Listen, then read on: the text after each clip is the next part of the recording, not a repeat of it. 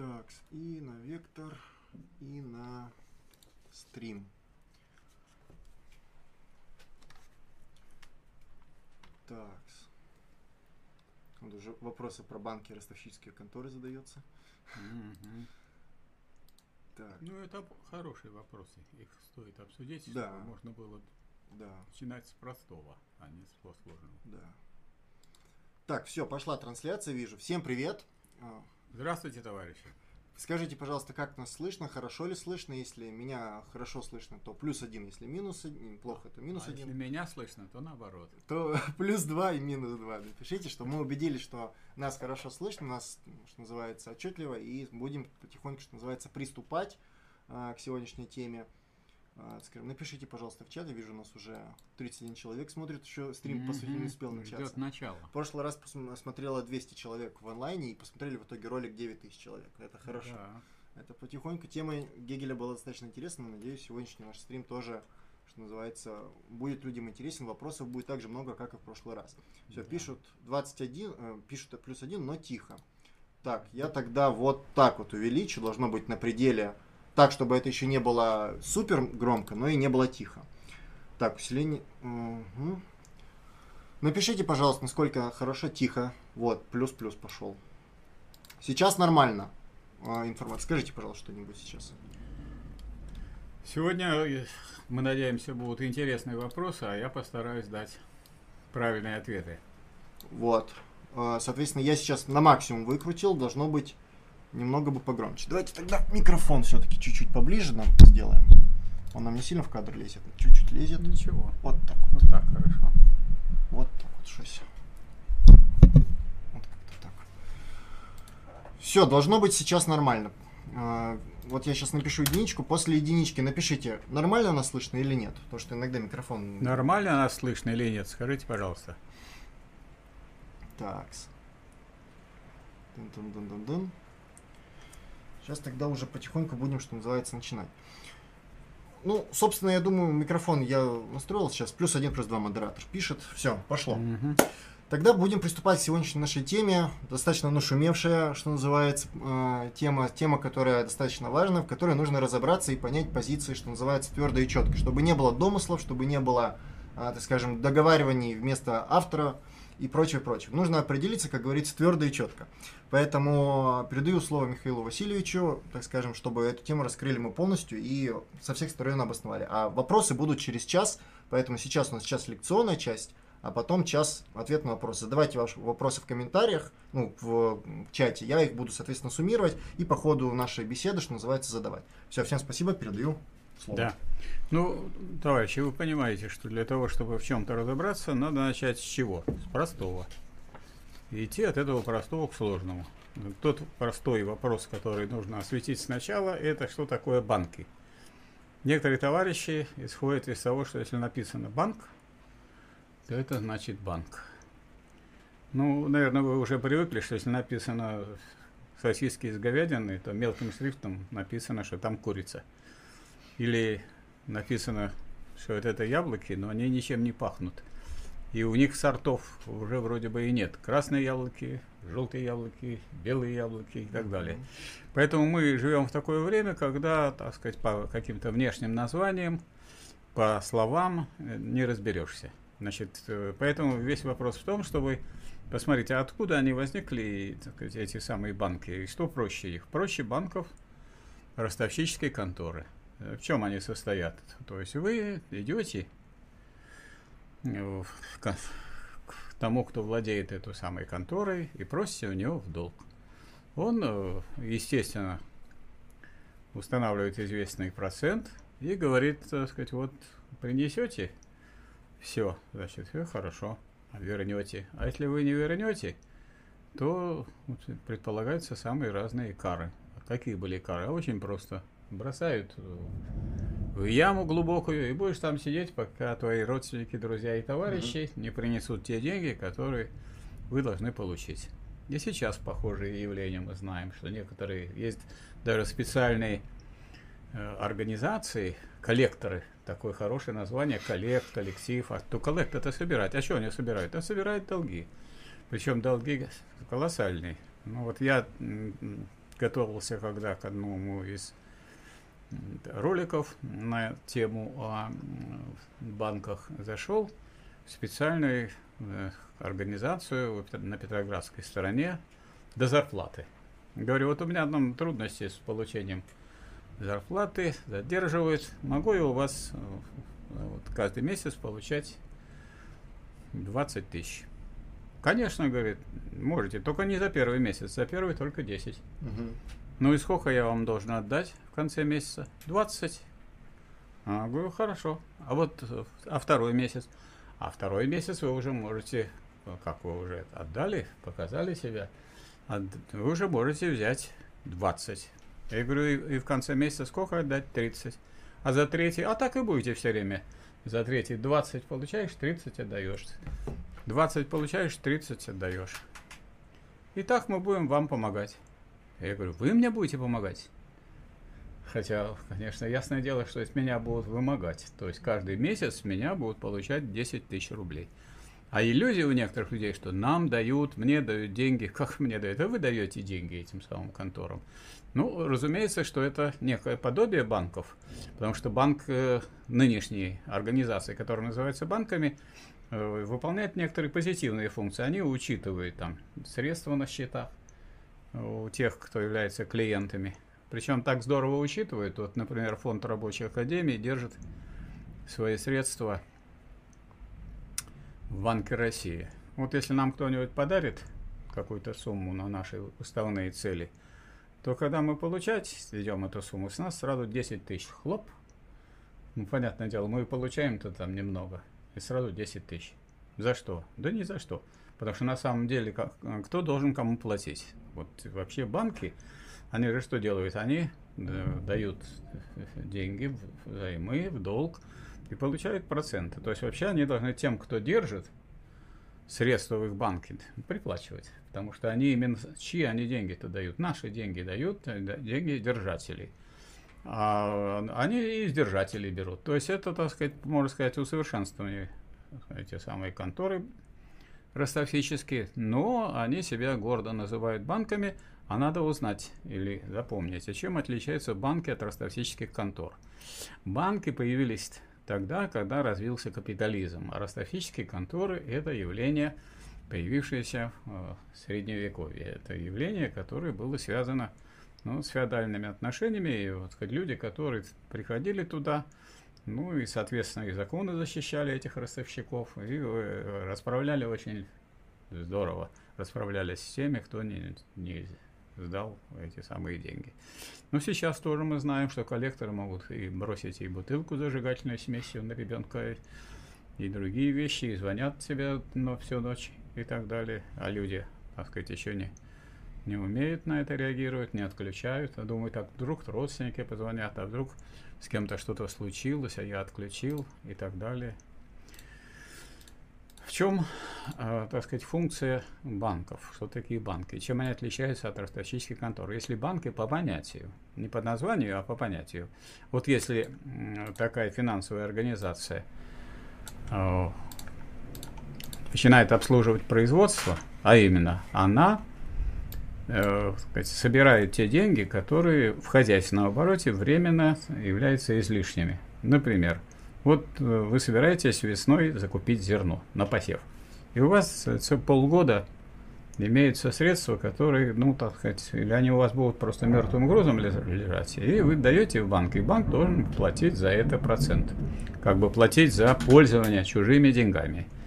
Вот. И наоборот, значит, вы у банка взяли кредит тогда, когда вам потребовалось купить сейчас срочно машины. Машины дорогие, вы их сейчас купили, а поскольку вы э, получили машины более высокой производительности, вы повышаете производительность труда своих рабочих, и вы в состоянии отдать те деньги, или, как сейчас говорят, отбить эти деньги и заплатить за этот самый за тот кредит, который вы получили.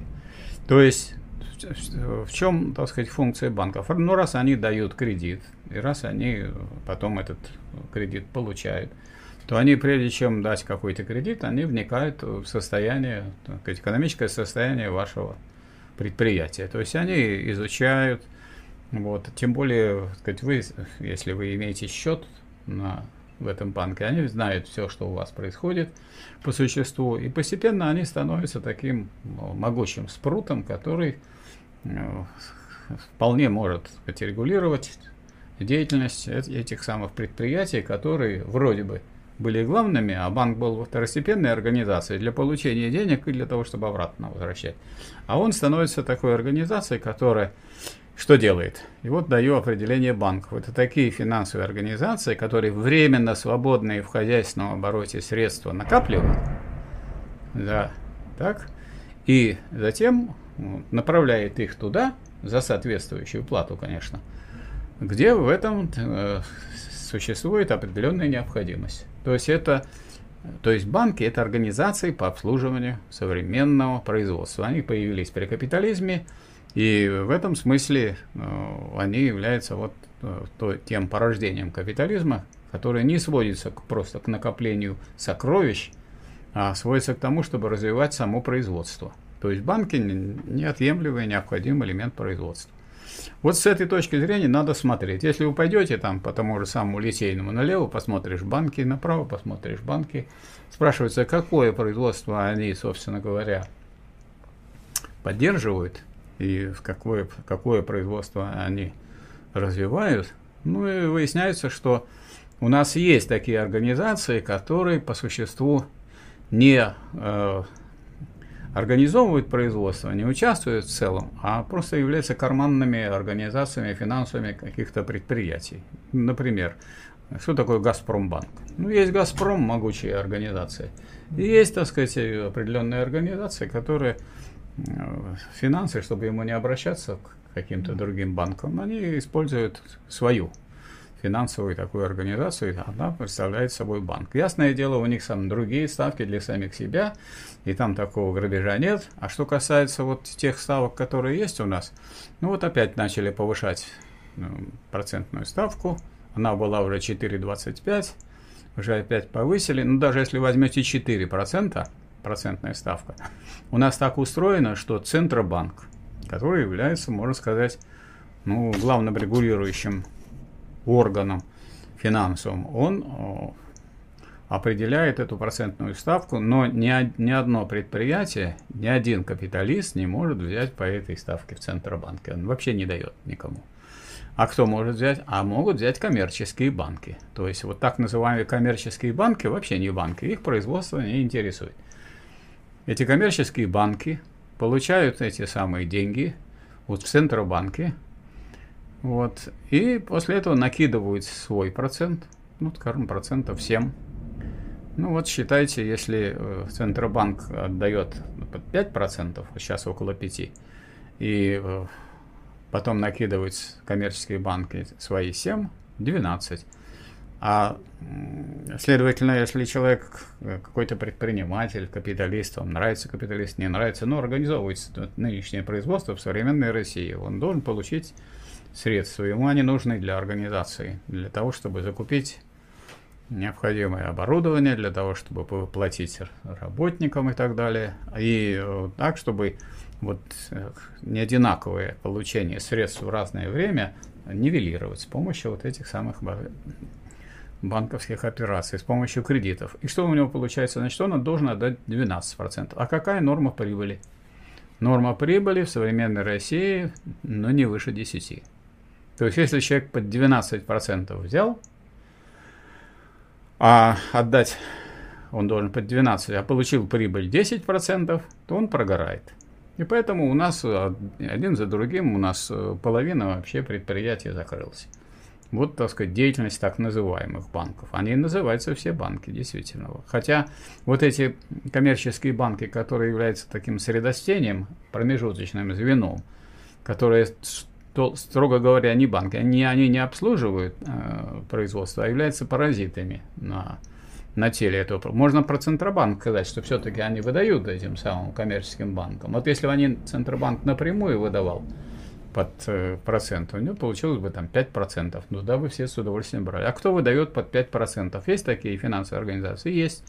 Есть Министерство промышленности и торговли, которое понимая, что иначе умирает наша промышленность и торговля, оно организовало специальные фонды. Ясно, что эти фонды маломощные в смысле финансов.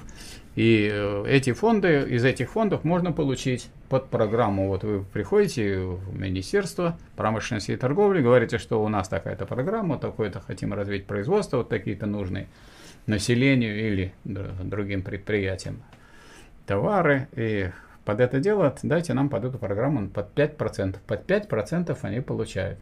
То есть могучая такая организация во главе с Центробанком занимается тем, чтобы помогать коммерческим банкам обкрадывать наше производство. Вот. А что касается с, вот, самих предприятий, у них ограниченная возможность. Это в эту программу вы не попадете, это редко кто получает. Но тем не менее, вот министр Мантуров и все это Министерство промышленности и торговли, которое занимается всей нашей экономикой на сегодняшний день, оно это делает. А что касается всей этой так называемой банковской системы, которая очень широко у нас разветвленной представляется, это все система, так сказать, которая висит на плечах у промышленности и ее обирает. Вот это банки. Значит, значит, банки это такие финансовые организации, которые э, временно свободные средства в хозяйственном обороте концентрируют, аккумулируют, накапливают и направляет туда, где есть временный недостаток, за соответствующий не очень большой процент. Для примера, вот вы можете сколько угодно ругать Соединенные Штаты Америки по всяким э, сказать, другим вопросам, по вопросам внешней политики, и, и военной политики и прочее. Но вы посмотрите, там, э, когда наступил этот самый ковид, там нулевой процент был. А как вот нулевой процент, выгодно или невыгодно? Ну, вот представляете, так сказать, банки, крупные банки выдают под нулевой процент, так сказать, при поддержке государства. Соответственно, быстро развивается производство. А когда производство развивается, то, значит, э, налоги э, расширяются. Я имею в виду не ставка налогов, а поступление налогов в казну растет, и вы получаете, государство получает тот доход, который оно пыталось бы сначала за счет этой процентной ставки получить. Вот. У нас же этого не получается. У нас, если вдруг складывается такая тяжелая ситуация, опять норовят снова поднять эту процентную ставку и сделать невозможным получение кредитов. Вот. Ну, понятно, что если это касается игр, и это если касается других таких вещей, там, э, может быть, это касается ликероводочных изделий и прочего. Ну, вот тут э, могут быть какие-то использованные эти вещи. Но в целом можно сказать, что у нас банки э, как таковые свои функции не выполняют. То есть это частный вопрос. Вот, скажем, Сбербанк в основном живет за счет того, что все там бабушки и старушки – все, у кого есть какие-то накопления, держат их в Сбербанке, чтобы, так сказать, их не украли, хотя самым таким большим грабителем, как известно, вот, пере, при переходе от социализма к капитализму оказался как раз Сбербанк, и всех он опустил. Но, несмотря на это, деваться некуда, все равно это государственное, люди предпочитают отдать в этот государственный, чем в другой частный, которых полопалось, видимо-невидимо. Вот был например, Северный банк, около Чернышевского он лопнул огромный, потом Балтийский банк, лопнул. Но когда банк лопается, что это означает для вкладчиков? Что вы, вам не повезло. Но мы вас в очередь поставили. Если вдруг какие-то найдутся предметы роскоши, то вы будете 128 в этом. Вот. Однажды нам, вот сказать, добрая душа позвонила управляющая банка очередного, в котором лежали средства нашего фонда рабочей академии, сказал, ребята, приезжайте быстрее. Пришли люди в красных пиджаках, вот, завтра, если приедете, денег вы, вы не вернете. Мы пришли, быстренько забрали эти свои деньги, какие у нас были, и, так сказать. Ну, а еще в одном банке, в котором мы были, так, мы ну, приходим, а там уже стоит э, охранник со стороны и не пускает никого в банк. Я говорю, так вы не с той стороны стоите. Вы же защищаете вот этих бандитов от населения, а вы должны население от бандитов этих защищать. Вот там встаньте с той стороны. Ну, это так поговорили, а деньги наши плакали. Так что я хочу сказать, что я не, только теоретически это знаю, но поскольку я вот с 94 -го года являюсь президентом Фонда рабочей академии, зарегистрированной организацией, мы так или иначе какие-то функции налоговые, как мы должны решать задачи, потом платить тому же самому банку за то, за все, за пятое и десятое. Значит, я эту картину наблюдал и э, был одно время директором о, о творческий центр Победа, тоже у нас этот банк лопнул, и деньги у нас забрали. Потом я был директором о редакции газеты «Народная правда». Закрыли мы это самое. Теперь у нас э, «Народную правду» издает фонд рабочей академии. То есть все мы позакрывали, потому что если у вас там три банка, то у вас с трех сторон вас обдирают, и ничего вы не получаете из этого. Но это, так сказать, уже э, какой-то опыт персональный или личный. Вот, э, ну, лишь подтверждающий то, что я знаю теоретически, а теоретически у нас банки эти функции не выполняют. И, соответственно, по понятию банков не соответствует. Ну вот кто такой вот дурак? Дурак это не соответствует понятию умного человека. А кто такой вот тот такой банк, который не соответствует понятию банка? На самом деле это не банк. Ну написано банк. Но, как Козьма Прутков говорил, что если на клетке слона написана надпись «Буйвол», не верь глазам своим. Вот такая картина. Так что и наоборот, с развитием капитализма, вообще говоря, это у нас вот так получилось сейчас. У нас же капитализм э, был в свое время, тот, который был прогрессивным по сравнению с феодализмом. Были настоящие банки, нарождались. Потом у нас был социализм, который, так сказать, уничтожил эти банки как э, инструмент товарного хозяйства. У нас, э, понятно, кредиты выдавали, для этого финансирование обеспечивалось в государственном бюджете, и никаких таких диких ставок даже об этом и речи быть не могло.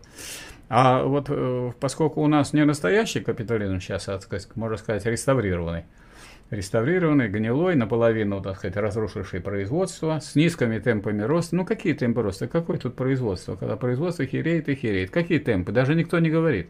Вы слышали, чтобы вам кто-нибудь из руководителей сказал, у нас производительность труда выросла до столько процентов? Вообще молчат. Или, а когда вот будет такой праздник, что выйдет президент или премьер и скажет, у нас в современной России рождаемость превышает смертность? Нет. А куда, с чем выходить? А смертность превышает рождаемость. А за счет чего у нас некоторый прирост может быть? За счет механического прироста. Мы, значит, завлекаем в России кого-то паспорта раздаем вот, другим госу... в лицам в других государствах. И так потихонечку вроде бы дело идет. Но все же понимают, что если нет э, роста рождаемости и превышения над смертностью, это ненормальная ситуация в экономике прежде всего, потому что есть такой закон народного населения, этот закон описан Марксом в первом томе «Капитала» в конце, он говорит, какое, какая экономика, такое население. Вот так. А можно вот тут вопрос дополнения. А, почему считаете, что сущность буржуазного банка в поддержке промышленности? Разве банки в зарождающемся капитализме не из ростовщических контор вышли? Ну так они вышли или не вышли? Вот вы спрашиваете меня, в вашем же вопросе есть ответ. Если они так и остались ростовщическими конторами, а они из них не вышли, то это не банки. А если они вышли и стали финансировать производство, это банки. Как бы они ни назывались, пусть называется там также ростовщическая контора Кочерга. Но если она начинает финансировать, э, кредитовать производство, то это уже банк. Теперь, ну раз банк систематически кредитует производство, то что происходит не вообще когда-то выходили и образовывались, а мы сейчас живем в эпоху империализма. Ну, что касается эпохи империализма, я думаю, товарищи, которые задают вопросы, или почитали, или почитают, или сейчас считают империализм как высшая стадия капитализма Ленина. Как раз в этот момент банки уже развились настолько, что, ну, представьте себе, я вам все время даю кредиты, каждый раз спрашиваю, а как вы будете отдавать, а вы говорите, а мы вот это продадим, а вот это мы оставим и так далее, а сколько вы будете платить рабочему, а как вы, а будете ли вы им задерживать и так далее.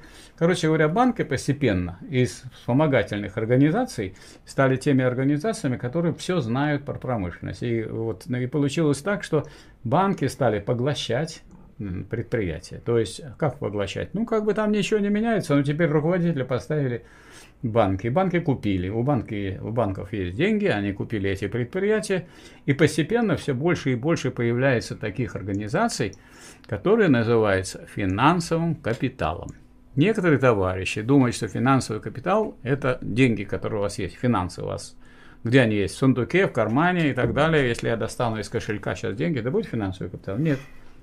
Это денежки. Финансовый капитал это означает, это банковский капитал сращенный с промышленным, но это мало. При господстве банковского. То есть это так, такой же уровень соединения банковского и промышленного капитала, когда руководителями предприятий становятся банки. Они их подчиняют и руководят всей работой банка. И они расширяют свое поле. Вот это называется финансовым капиталом. Что в отношении финанс, финансового капитала у нас в России? Да ничего у нас практически нет, потому что у нас эти банки наоборот, если есть они, то они э, подчиняются каким-то предприятиям, для которых они э, своего рода касса. Они в свою собственную кассу залезают, из нее берут. Где-то надо держать и как-то соответствующие вещи обслуживать. Либо это отдельная операция. Вот возьмет, скажем, Центробанк и что-то купит. Вот купит какое-то предприятие, он купить в состоянии. И тогда вроде как получается, он уже занимается этим производством. Но это эпизоды. То есть нет никакой тут системы. То есть э, ни Сбербанк, ни ВТБ, это крупнейшие наши банки. А по мировым масштабам это банки небольшие, маленькие. А как вообще устроена наша экономика? Что вообще, кто вообще верховодит э, в российской экономике? Обратимся не, не, не просто к статистике, а вот есть у нас антимонопольный комитет, и вот обратимся к э, данным этого антимонопольного комитета. По данным антимонопольного комитета, легко зайти в Википедию и посмотреть, у нас 70% капитала государственный. То есть у нас таким регулирующим центром и сказать, тем, который нависает над всей экономикой и в состоянии ей управлять, является государственный капитал. Плохо это или неплохо, но это соответствует государственному монополистическому капитализму, высшей стадии капитализма. То есть это можно считать хорошо, потому что можно было съехать на уровень опять капитализма свободной конкуренции и еще потерять бы очень много. И так уже половину мы потеряли. Вот помните, такой лозунг был у Владимира Владимировича Путина? Удвоение ВВП. ВВП, во-первых, это Владимир Владимирович Путин, и, а еще... А еще валовый... Владимир Владимирович Познер. А еще валовый внутренний продукт. Вот валовый внутренний продукт удвоение. Что означало? Что в 90-м году у нас падение производства составило по отношению к советским цифрам двое. И, соответственно, удвоение ВВП означалось выход только вот к 2000 годам на тот же самый уровень. И теперь медленно, медленно, не скажу, что повышается, потому что даже, так сказать, такой статистики, вот скажем, вы можете услышать слово производительность труда. Я вообще так по долгу службы должен как бы читать газеты, смотреть, и их никогда не найдешь, не увидишь, никому не скажут. А почему? Они растет.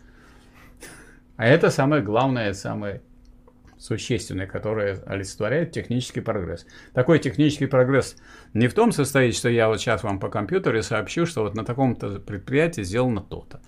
А вот потом вы мне сообщите, что у нас вот это развалилось, а вот это закрылось. Потому что все время мы получаем сообщения, что там закрыли, то там закрыли предприятие, то там уничтожено, то там уничтожено. А где сообщение о том, что у нас выросла производительность труда? Наша дорогая статистика для того, чтобы все было хорошо. Чем занялась? Она теперь передана в управление, как вы думаете, кого?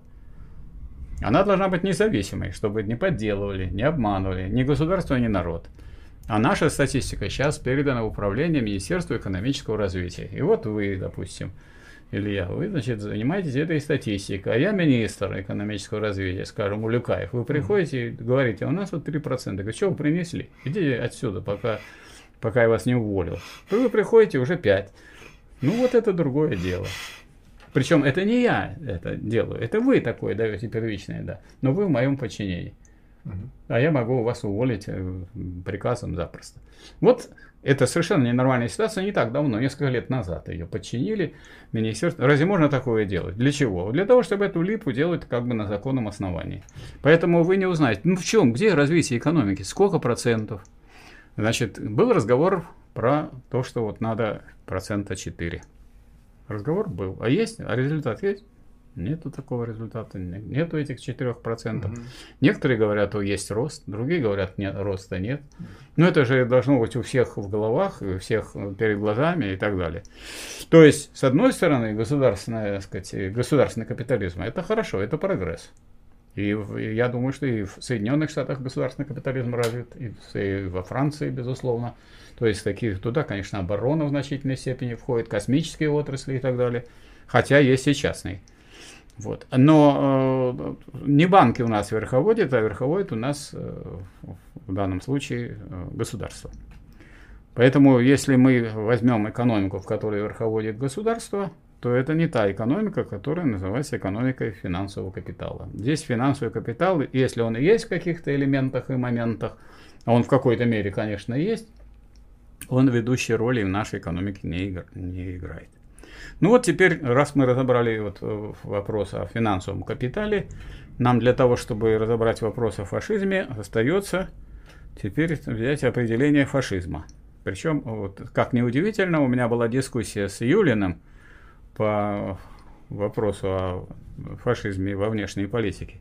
Он берет э, определение фашизма Муссолини. Ну, это же смешно.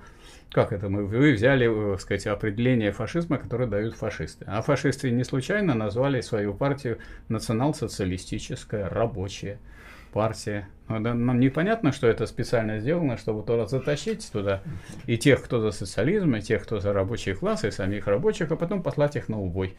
Вот, драк на, на, на Хостен. Поэтому, ну, как это до, до, до этого додумался, товарищ Юлин такой серьезный, вроде историка, да удивительно. Он понимает роль диалектики, мы с ним обсуждали, он поддерживает, скажем, диалектику, но в этом вопросе даже очень странно, что он такое говорит. Так вот,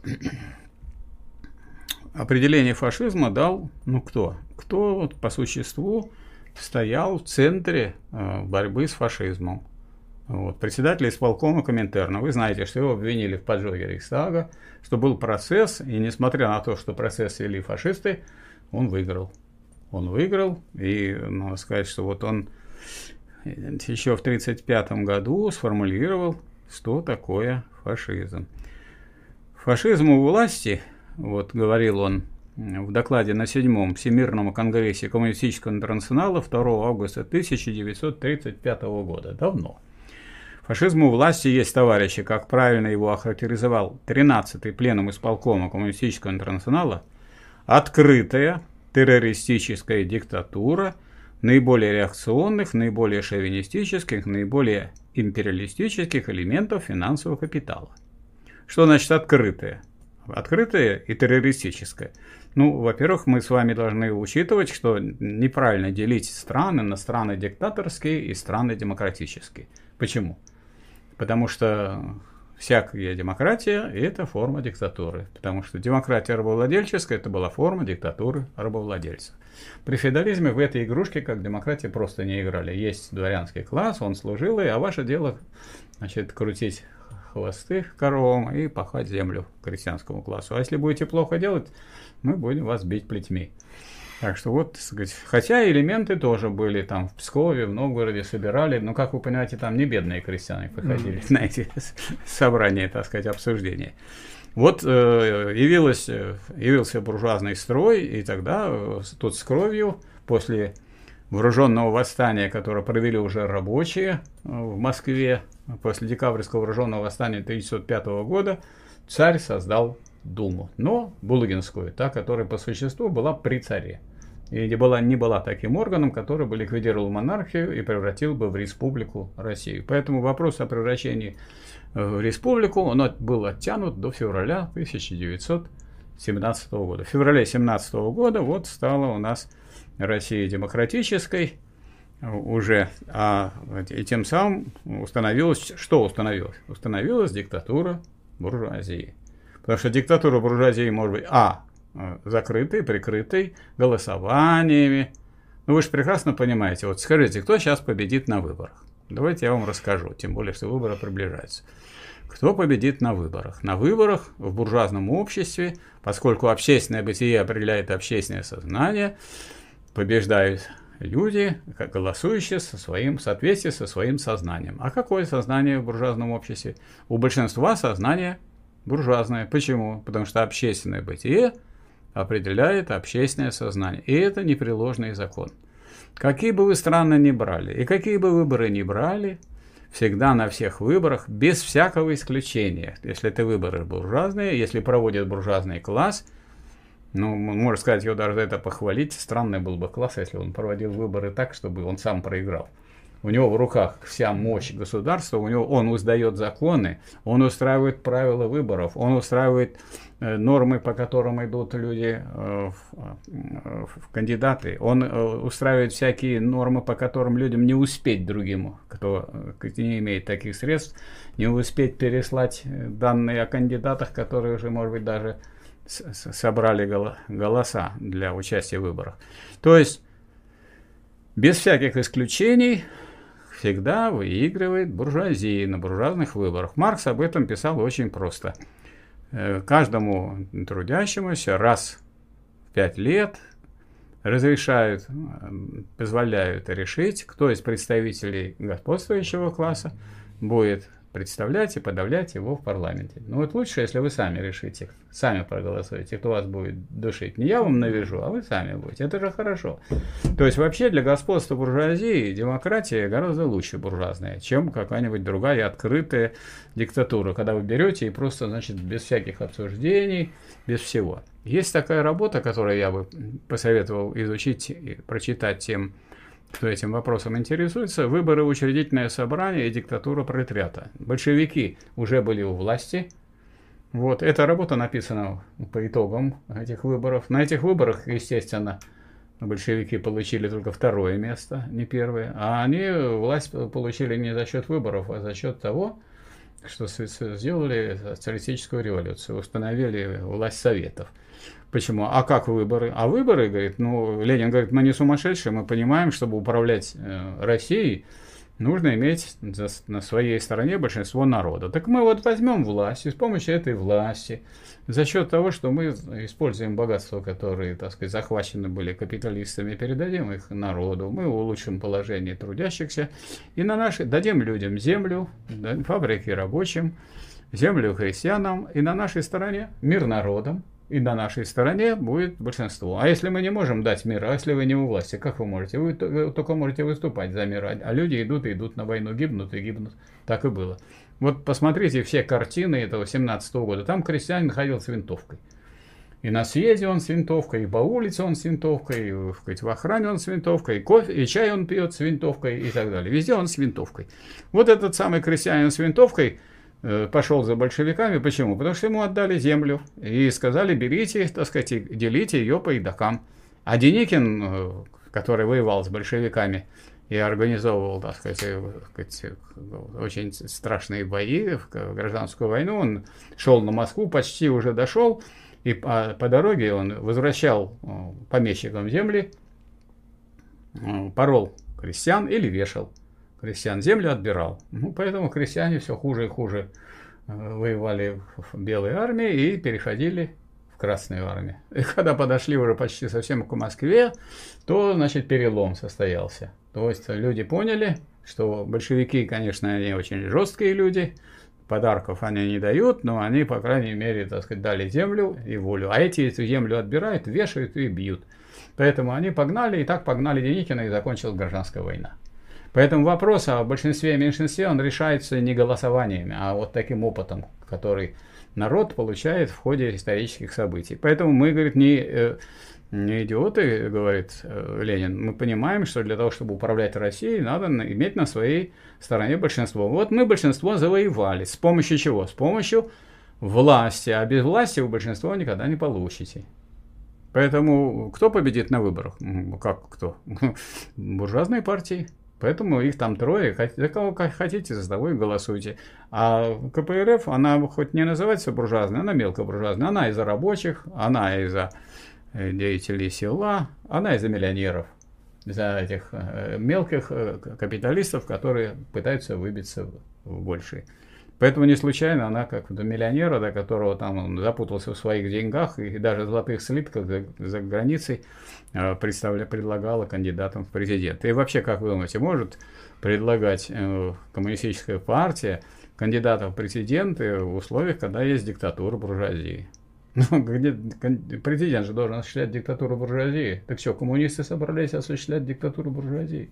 Или они думают, что вот они выберут и, и, и так просто им эту власть отдадут. Ну, вспомните судьбу Альенды. Альенда, значит, рабочих не вооружил, занимался только одним. Он отбирал землю у помещиков и передавал их капиталистам, крестьянам.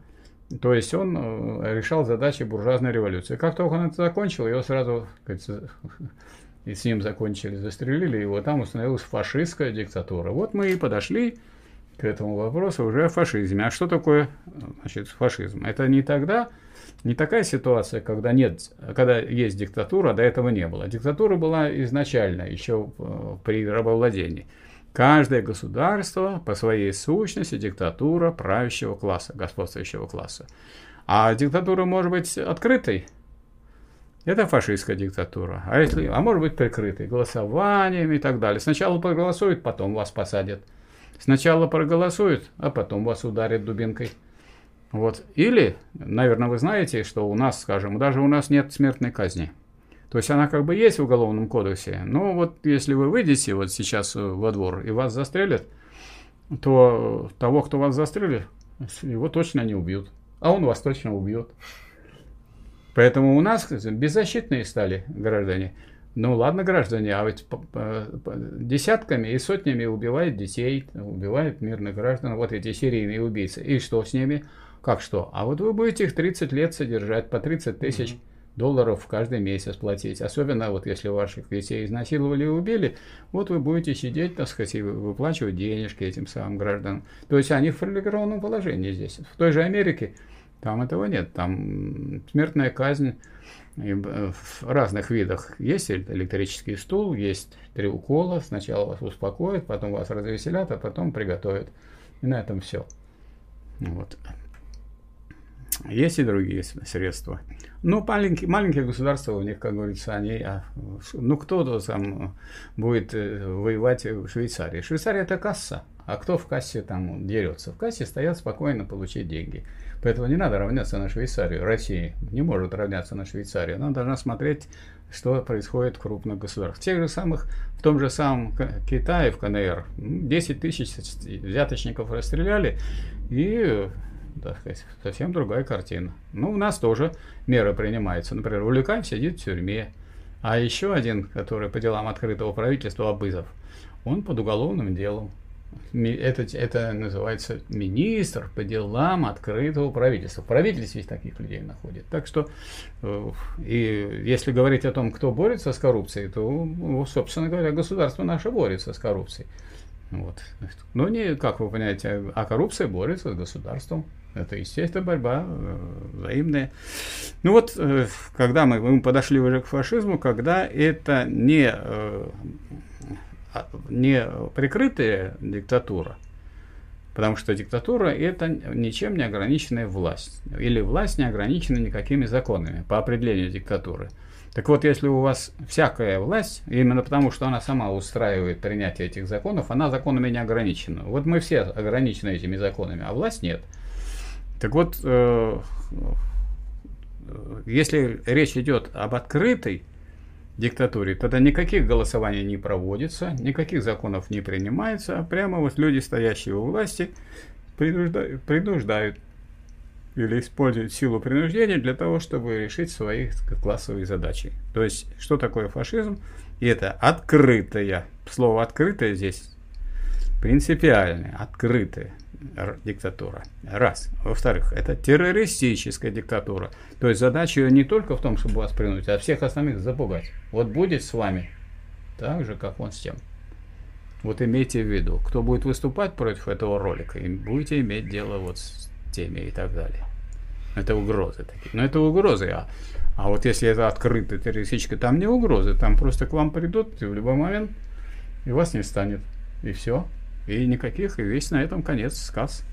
Поэтому это страшное дело. Поэтому, если бы э, так не было, и если бы не провалился Гитлер с этой самой своей фашистской диктатурой, ну, не вступились бы и Соединенные Штаты, и Англия э, в эту войну в одной компании с советской, э, советским государством. Потом у нас диктатура пролетариата, но тоже не в открытой форме, а в форме советов.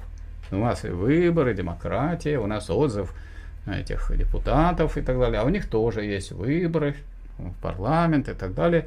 И вот можно сказать, что две демократии.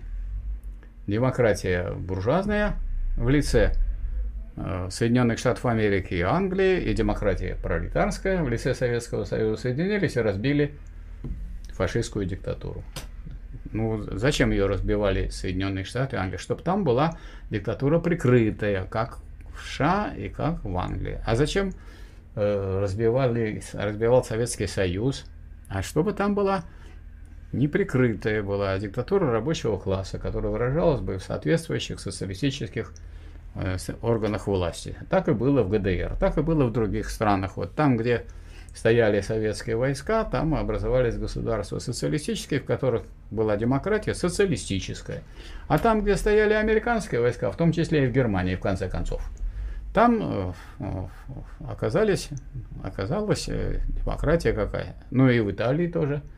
В Италии какая демократия стала? Буржуазная, то есть диктатура буржуазии. Никуда диктатура буржуазии не делась, но фашизма там не стало. Поэтому теперь после этого можно прочитать определение фашизма, поскольку мы все уже основные понятия разобрали. Фашизм это не надклассовая власть и не власть мелкой буржуазии или люмпен пролетариата над финансовым капиталом. Фашизм это власть самого финансового капитала. И это организация террористической расправы с рабочим классом, революционной частью крестьянства и интеллигенции. Террористическая расправа это не означает, что кого-то наказали. Это означает наказали, чтобы напугать. Террор. Это ужас, навести ужас. То есть убивать, истязать, сжигать, там, а, раздевать до гола, э, чтобы люди сказать, шли в газовые камеры и там умирали. То есть, если вы будете выступать против, вот вам такая участь. Фашизм во внешней политике. Это шовинизм в самой грубейшей форме. Что такое шовинизм? Чтобы ничего не пропускать из понятия. Шовинизм – это национальная ненависть. Не просто вот он не любит там представителей других наций, он ненавидит их, готов их уничтожить. Вот, это вот шовинизм, потому что фашисты проявили вполне свой шовинизм. Вот поскольку это тоже момент такой национальный шовинизм, поэтому э, фашизм германский называется нацизмом. Вот, скажем, вы не назовете нацизм э, по отношению э, нацизмом итальянский фашизм. Итальянский фашизм он не проявлялся как нацизм. Там не было никакого, так сказать, отношения к другим нациям. А вот э, считалось головой кровью кровь немецкая. А всех остальных можно было убивать как второй, второсортные граждане и так далее. Так что вот фашизм во внешней политике – это шовинизм в самой грубейшей форме, культивирующий идеологическую ненависть против других народов. Ну, что можно, так сказать, э, что подходит под это определение? Во-первых, э, подходит война во Вьетнаме. Вы видели отрезанные головы там, которые выставляли, э, сказать, вьетнамцев, эти самые отрезанные головы в газетах, это все публиковалось. Вы видели там, как э, отрезали э, половые органы? Там травили их э, химическими веществами, сжигали, ну что только не делали.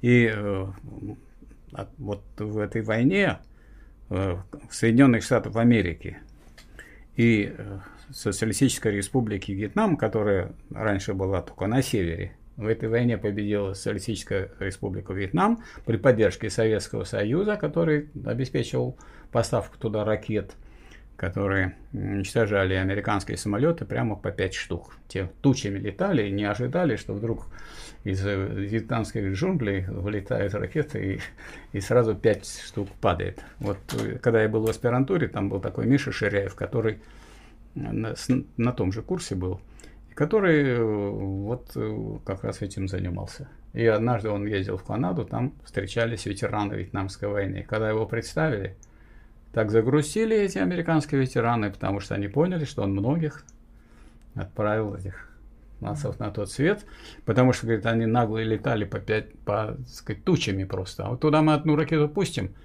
раз пять самолетов падает – Значит, американцы знали, что по уставу э, мы должны сначала выпустить вторую, а потом уже перезаряжать. Мы знали, по уставу одно дело, а по жизни другое. Мы говорит, заряжаем эту самую, эту первую освободившуюся теперь на стапель э, новой ракетой, выпускаем вторую, еще пять самолетов полетело. Ну, те, значит, тучи налетают, сейчас будут бомбить, а мы снова выпускаем ракету, поскольку мы действуем не по уставу, а по жизни.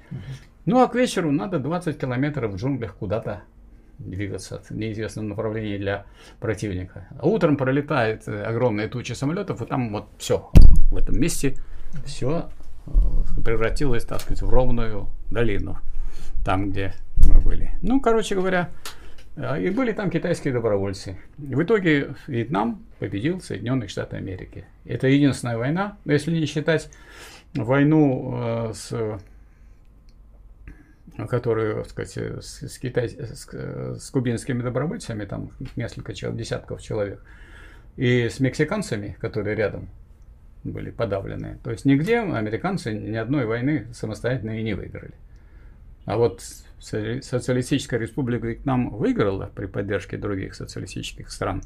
И сейчас в ней 100 миллионов человек. Это 100 миллионов, это не намного меньше, чем в России. В России 147, а там 100. Так что всего в полтора раза у нас больше. Вот такая картина. Поэтому, значит, вот это как расценивается? Это же был террор, причем в грубейшей форме, культивирующий зоологическую ненависть против других народов по отношению. Дальше был, была Югославия, то же самое. Дальше, после Югославии, Ирак. Прилетели, втянули в это дело НАТО, вот, э, разбомбили то, что, так сказать, надо было разбомбить и что хотели. Вот.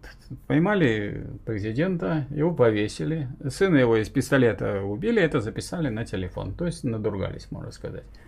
И это Ирак. А дальше была Ливия, где вообще уничтожили государство. Нету государства Ливии, а Ливия ведь процветающее было государство, буржуазное. Хотя оно называлось Ливийская арабская народная социалистическая джамахирия то понятное дело, что никакого там социализма не было, но медицина была бесплатная, образование бесплатное, а молодым людям давали на устройство семьи большие деньги, и они могли первое время прожить и начать свою нормальную жизнь своей семьи.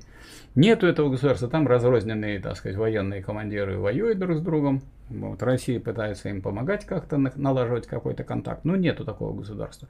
Югославия расколота на такое количество мелких государств, что они никакой уже роли в политике играть не могут, а Югославия была крупная э, республика, которая, хоть она была социалистическая, хоть капиталистическая, она, конечно, была такой республикой, которая известную роль играла в европейской политике. Больше этого нет. Поэтому, э, ну, мы знаем, что фашизм во внешней политике проявил себя и в Чили, потому что то, что в Чили происходило, происходило при поддержке Соединенных Штатов Америки. Ну, кажется, что вот фашизм во внешней политике есть, а внутри нет. Но где вырабатывается политика? Политика – это классовая борьба за завоевание, удержание и осуществление государственной власти. Ну, буржуазия власть завоевала, она должна удерживать и осуществлять. И вот поэтому она во внешней политике осуществляет то, что намечается внутри. Как вы думаете, где работали штабы? Они выехали, что ли, за пределы Соединенных Штатов Америки и разрабатывали операции в Ираке? Или, значит, э, специально на базу в Гуантанамо они выехали, хотя это тоже территория США. И там разрабатывали ситуацию борьбы с э, Ливией? Нет, конечно, поэтому Поэтому это, так сказать, как бы дань тому, что Соединенные Штаты Америки признали, что для того, чтобы фашизм, для того, чтобы капитализм существовал, лучше иметь буржуазную демократию. Вот вам не нравится демократическая партия? Голосуйте за республиканскую. Надоело за республиканскую? Голосуйте за демократическую. И так и голосуйте, а мы будем править. То есть у них э, двуглавый дракон. У нас, у нас тоже демократия, у нас трехглавый змей. Не хотите за Единую Россию, есть справедливый. Не хотите за справедливую, голосуйте за ЛДПР. А за кого бы не голосовали вы, никто из этих партий, включая и КПРФ, за которые тоже голосовали, думали люди, альтернативу получат. Ну вот была пенсионная реформа. Ни один депутат, который имеет право выдвинуть законопроект, не выдвинул законопроект в альтернативу тому, который выдвинула Единая Россия. Ни один. Поэтому пусть не рассказывает нам сказкой, как они боролись против пенсионной реформы. Видели, там прекрасные были выступления, зажигательные, прям можно, ну прямо от напалмом жгли тут э, лидеры этих партий. А на самом деле, ну, они же могли, любой человек, любой депутат может Вот вы не можете, я не могу. Когда мне нужно было предложить проект Трудового кодекса России, мы с э, Федотовым Константином Васильевичем сделали. Мы искали депутатов и нашли, эти депутаты внесли. Но обычный гражданин же не может, он не имеет права законодательной инициативы. И правительство может внести, а вот уже председатель правительства не имеет права. Президент имеет право. Председатель Верховного суда, Конституционного суда имеет право. И каждый депутат, каждый, ни один не внес. Поэтому пусть не рассказывает нам, что они были против пенсионной реформы. Они болтали против, а сказать, э, за 400 тысяч можно было бумагу-то и написать, где бы увеличилась пенсия и сократилась, э, пенсионный возраст сократился на один год. Можно было написать, и эту бумагу бы рассматривали, никуда бы не делись. У нас демократия. Некоторые э, говорят, вот какая же демократия, нам нас бьют. Как какая? Самая настоящая. Сначала принимается решение, что вот это вот запрещено. Потом вы выходите делаете то, что запрещено. Приходят люди с дубинками. И для этого существует, между прочим, очень много всяких средств. Не только э, сказать, полиция, э, а раньше была милиция. Вот. А чем милиция? Милиция – это вооруженный народ, а полиция – это орган ну, буржуазного класса, э, правящего. Он должен защищать правящий класс. У вас деньги есть? Защищаем. Денег? Ну, или как у меня нас профессор Рященко говорил на экономическом факультете. Деньги есть, Иван Петрович. Денег нет, паршиво сволочь. Вот э, это полиция. Во-вторых, есть у нас Росгвардия. Если не справляется полиция, есть Росгвардия. Но у нас еще есть внутренние войска. Иногда вот вы можете увидеть, там собирается старушка и что-то там за пенсию выступает около памятника Ленину. А внизу стоят космонавты с прозрачными шлемами. И они, тут у них э, бронежилеты, потому что вдруг старушка палочкой стукнет, а у них бронежилет. А там гуляет один милиционер, ну вот полиционер теперь, полицейский который, конечно, ничего, у него, по-моему, и пистолета-то нет, а может есть, там, сзади там он висит, не собирается он его в ход пускать. Они его не боятся, но он на всякий случай там стоят люди и показывают, что мы, если что. То есть демократия позволяет вот в два этапа делать. Не сразу бить, а сначала решить вопрос, что надо бить, и как бить, и кого бить, и чем бить, а потом уже бить. Вот и все. Вот в этом состоит демократия. А суть, сущность одна – диктатура, буржуазия. Если люди ставят вопрос так, мы против диктатуры, мы за демократию. Вы не против диктатуры, а вы просто безграмотный. Если вы за демократию, то есть демократия пролетарская, это диктатура пролетариата. Есть демократия буржуазная, ну рабовладельческая уже нам не грозит. Единственное, что вот нам не грозит, это рабовладельческая демократия. Но тоже понимаете, что рабы никак не входили в понятие народа. Поэтому большинство подчинение меньшинства большинству, большинству рабовладельцев, а вовсе не большинству народа. Вот такая картина. Так что фашизм во внешней политике – это вот то явление, которое может быть, может появиться, может проявиться. Надо это знать для чего? Для того, чтобы э, те явления, которые появляются во, вот, э, во внешней политике, а внешняя политика является продолжением внутренней политики, чтобы это было заметно, видно, и чтобы правильно определяли и оценивали это явление любые трудящиеся, которые не хотят быть просто жертвой обмана, а хотят сами разбираться в этих политических вопросах. У меня все. Спасибо. Товарищи, задавайте ваши вопросы. Будем потихоньку, соответственно, переходить к вопросам. Вот первый вопрос, который мне э, задают. Чем фашизм на экспорт отличается от империалистической экспансии? Ну, я бы сказал так. Во-первых, фашизм на экспорт – это некий образ. Вы, наверное, заметили, что вот у Димитрова говорится о чем? О фашизме во внешней политике. И я сегодня говорил только о фашизме во внешней политике. Я слово фашизм на экспорт не говорил. Фашизм на экспорт это как бы, ну такое, знаете, как всякие есть торговые клеймо. Это фашизм на экспорт. Ясно, что его не экспортируют. Это просто для себя, для себя не употребляют фашизм, а для других употребляют. Поэтому это похоже. Это некая аналогия. Так вот, э, в этом смысле э, отличается тем, что экспансия – это расширение. Для того, чтобы расширять, можно это делать демократическим путем. Например, э, расширение НАТО – это экспансия, экспансия. Разве кого-то принуждали? Вот Латвию, Литву и Эстонию принуждали? Нет, там ликвидирована их экономика, промышленность. И там стоят американские войска. И там недавно, скажем, проводились учения – в том числе десант сбрасывали, так сказать, рядом с э, Ленинградом. От, от Ленинграда до, до этих республик Прибалтики за два часа доехать можно на автомобиле. Вот вы за два часа до, до э, американских войск можете доехать. если будете ехать быстро и без остановки. И не особенно, так сказать, не нарушая.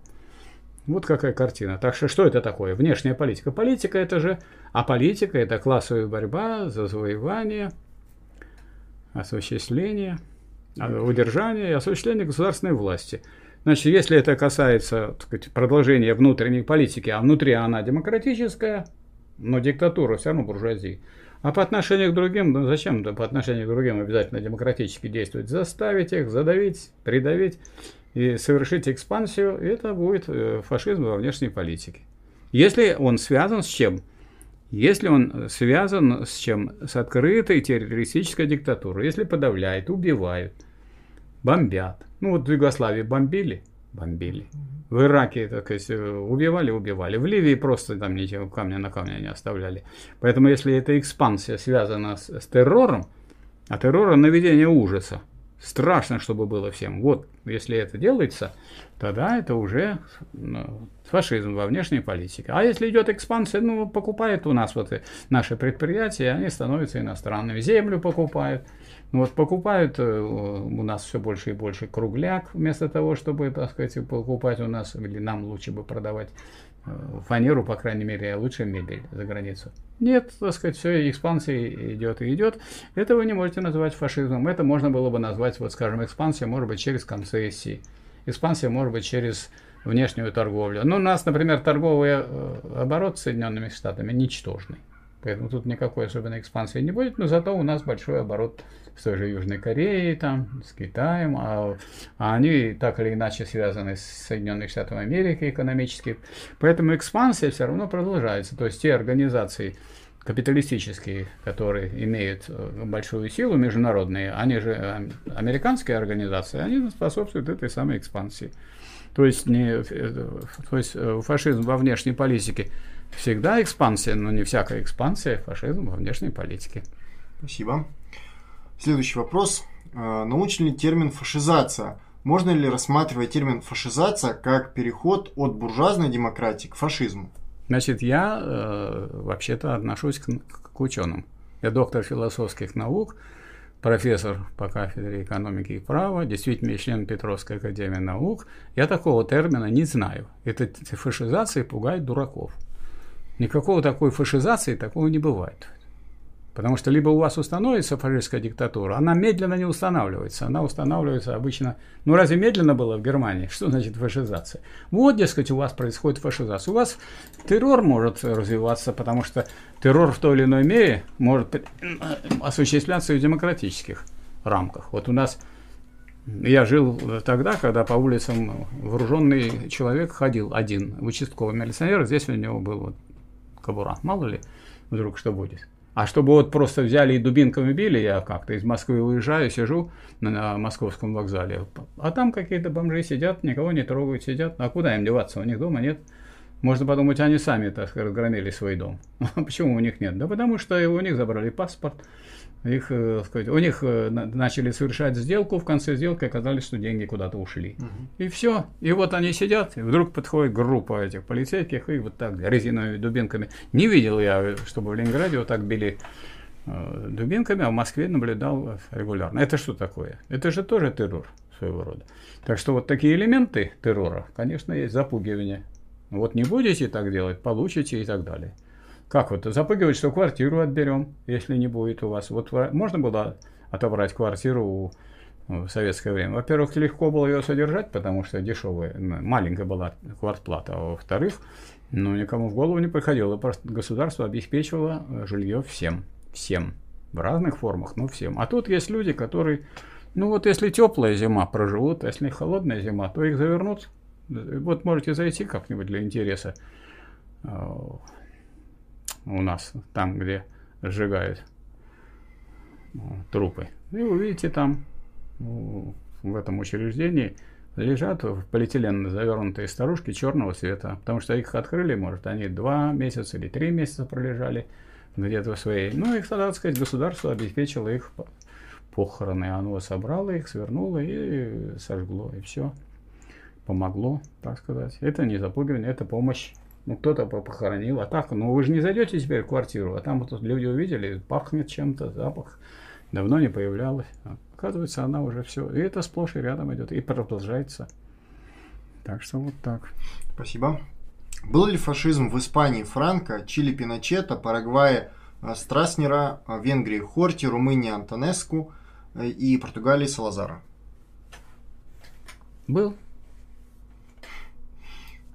Спасибо. Спасибо, что перечислили. Вы больше знаете, чем я. Спасибо. Следующий вопрос. Не является ли а, ваша концепция о империализме а, положением теории Каутского а, о ультраимпериализме? Расскажите свою теорию контрреволюции в СССР. Не является ли она концептуально троцкистской? Ну, вот это вот это не вопрос, во-первых. Я хочу сказать, что у нас была договоренность, что после моего выступления будет, э, будут вопросы. Это не вопрос. Если я рассказывать буду вам рассказывать столько, что вы никогда не уйдете. Но для этого надо, чтобы вы сидели передо мной. А вы потом уйдете, а я все буду рассказывать. Вот, вот. Поэтому, э, значит, э, никакого ультраимпериализма угу. она никак не является, потому что ультраимпериализма уже не может быть. Почему? Ну, вы как будто вы не живете в современном мире и не знаете совершенно современной статистики. Скажите, пожалуйста, какая сейчас самая крупная экономическая держава? Китайская Народная Республика. Еще Она... по ВВП США еще немножко больше. Нет, уже обогнали? Нет, обогнали по, сказать, по ВВП, по покупателю, по, по, по паритету покупательной способности КНР обогнал уже Соединенные Штаты Америки. Это раз. Во-вторых, там миллиард четыреста миллионов человек. Э, это два. В-третьих, значит, посчитайте еще 100 миллионов э, 100 миллионов в Социалистическую Республику Вьетнам. Добавьте 11 миллионов в Кубу, 15 миллионов в КНДР, который социализм построен, а коммунизм не построен полный. Идет строительство коммунизма полного. Прибавьте еще э, Лаос, и вы получите значительную часть мира – которой присоединяются уже те капиталистические державы, которые не хотят быть жертвой фашизма во внешней политике. Кто устремился в Шанхайскую организацию сотрудничества? Пороги отбивали Индия и Пакистан. И две ядерных державы. Поэтому в Шанхайской организации сотрудничества сейчас ну, две страны по полтора миллиарда, Индия и Китай, и четыре ядерных державы. Ну, там есть еще и, и Казахстан, и есть и Киргизия и так далее, более мелкие государства. Но в целом 40% населения Земли сгруппировалось вокруг Китая и России. А Китай с Россией как соединились? Ну, вы же видите, что Россию все время пугают санкциями. Ну, если, дескать, мы вам, так сказать, Э, ограничим, не дадим и так далее. Ну, какие санкции, когда есть бесконечный китайский рынок? Поэтому ну, в китайском, на китайском рынке можно купить все, поэтому страшного нет.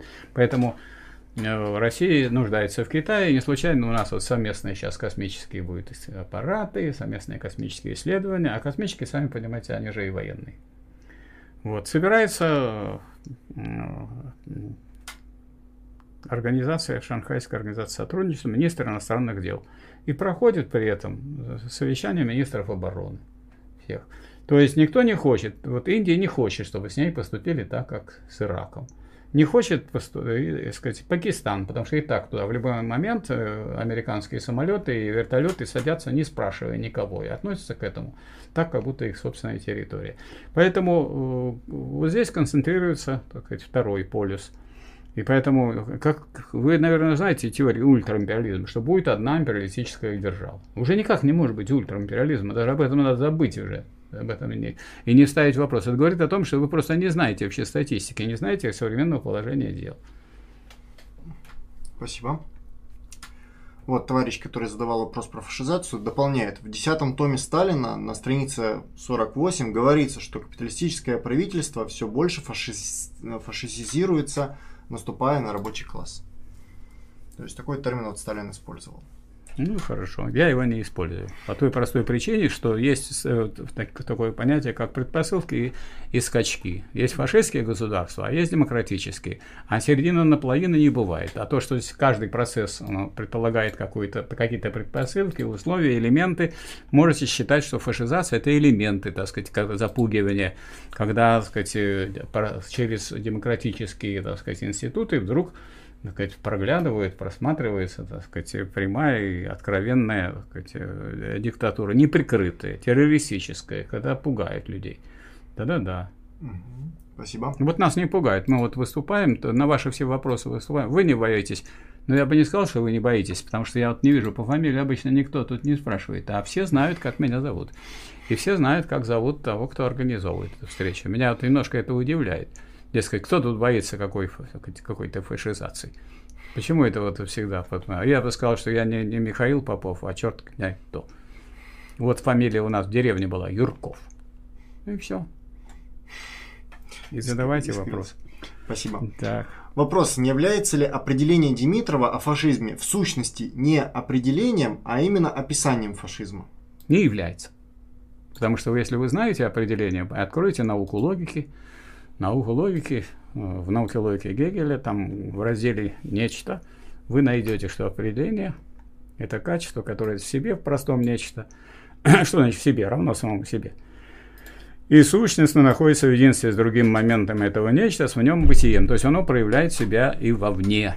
Вот если есть такое внутреннее качество, которое вовне себя проявляет, то это есть определение. Вот наше определение подпадает под определение определения. А то, что вы сказали, не подпадает под определение определения. Спасибо.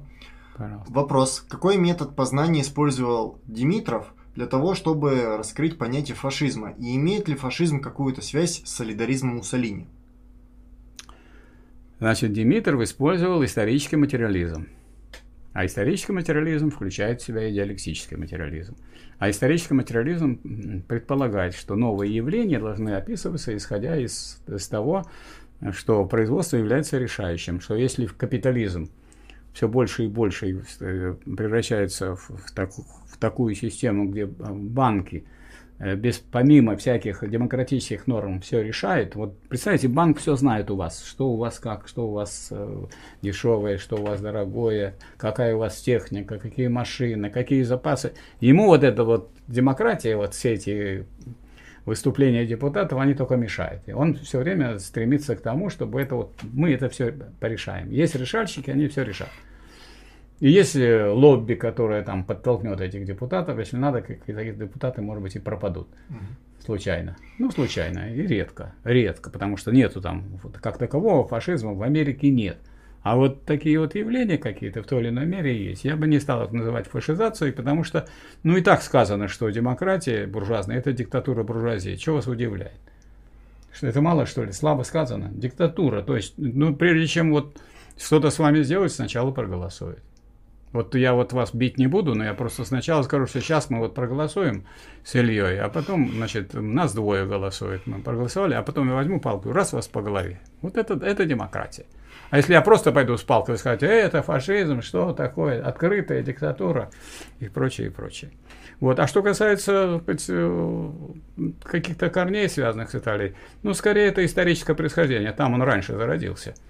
Вот, и, и там некоторые поэтому значит, олицетворяются с фашизм с вениками или, так сказать, с, с пучками. То есть пучок идей. Вот у нас э, вербное воскресенье выходят люди. Это не фашисты. А знаете, они ходят, продают эти все целые такие пучки. Угу. У нас дворники вот раньше ходили. Наверное, борьба с фашизмом состоит в том, что теперь ходят с какими-то трубами, которые гремят как реактивные самолеты, и всю пыль, которая есть на земле, поднимают вверх, чтобы вы глотали, когда вы проходите к своему дому.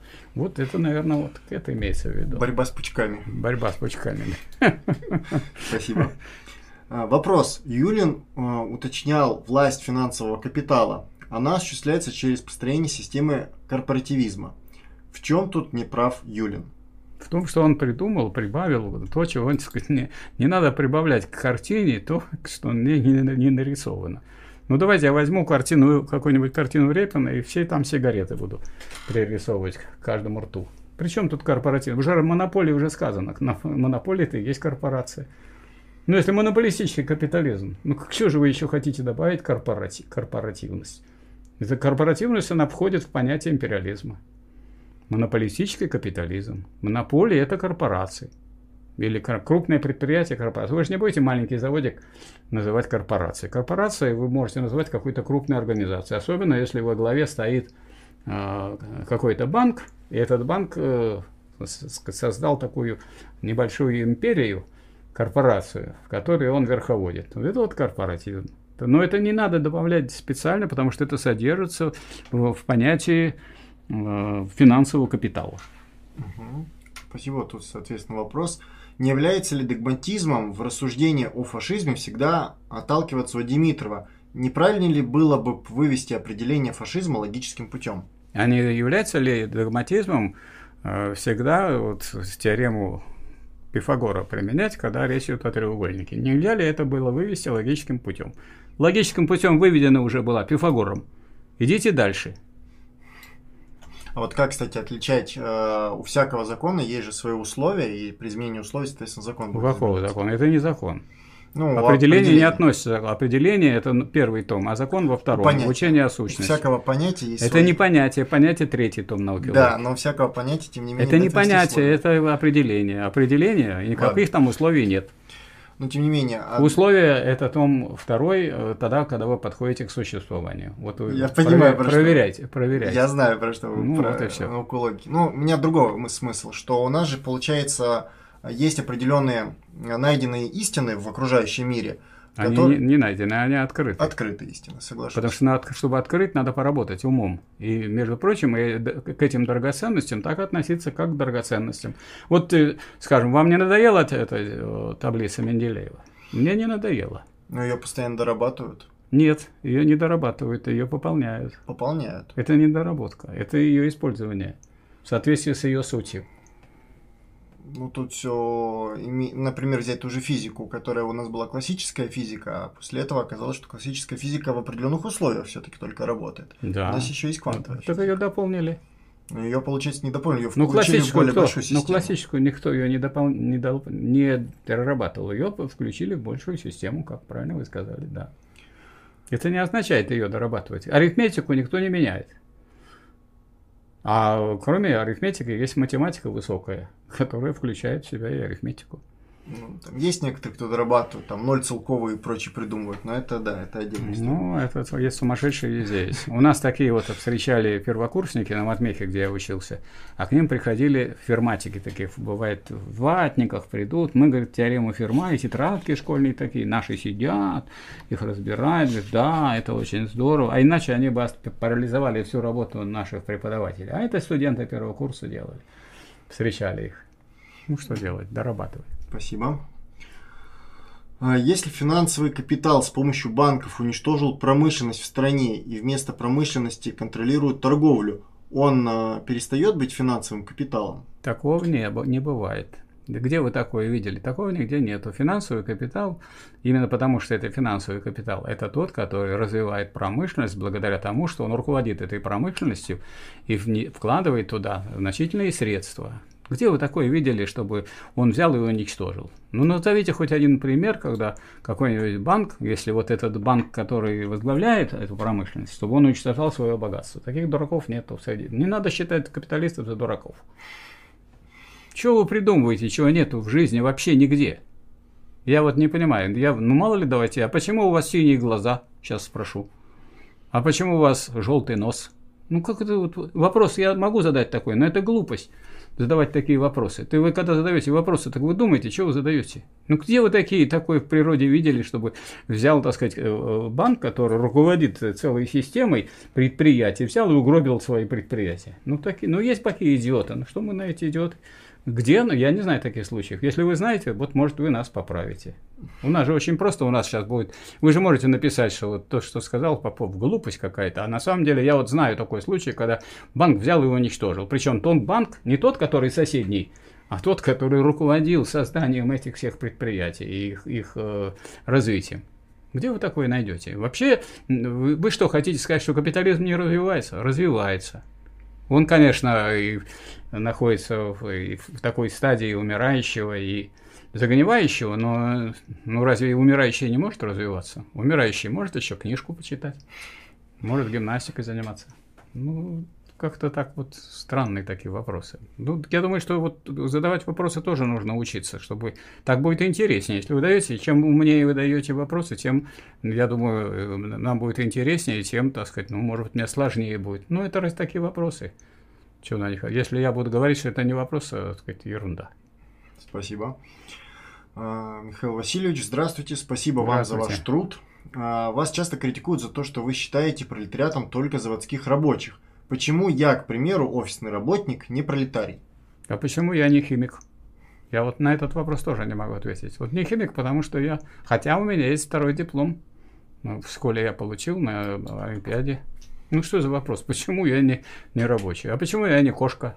Я, я затрудняюсь в вот таких вопросах, потому что есть понятие пролетариата, во-первых. Во-вторых, меня не за это критикуют, потому что я говорю о том, кто должен руководить классовой борьбой э, на всем пути до полного уничтожения классов. Об этом говорил Ленин, поэтому это вам, если не нравится, что Ленин говорил, а мне нравится.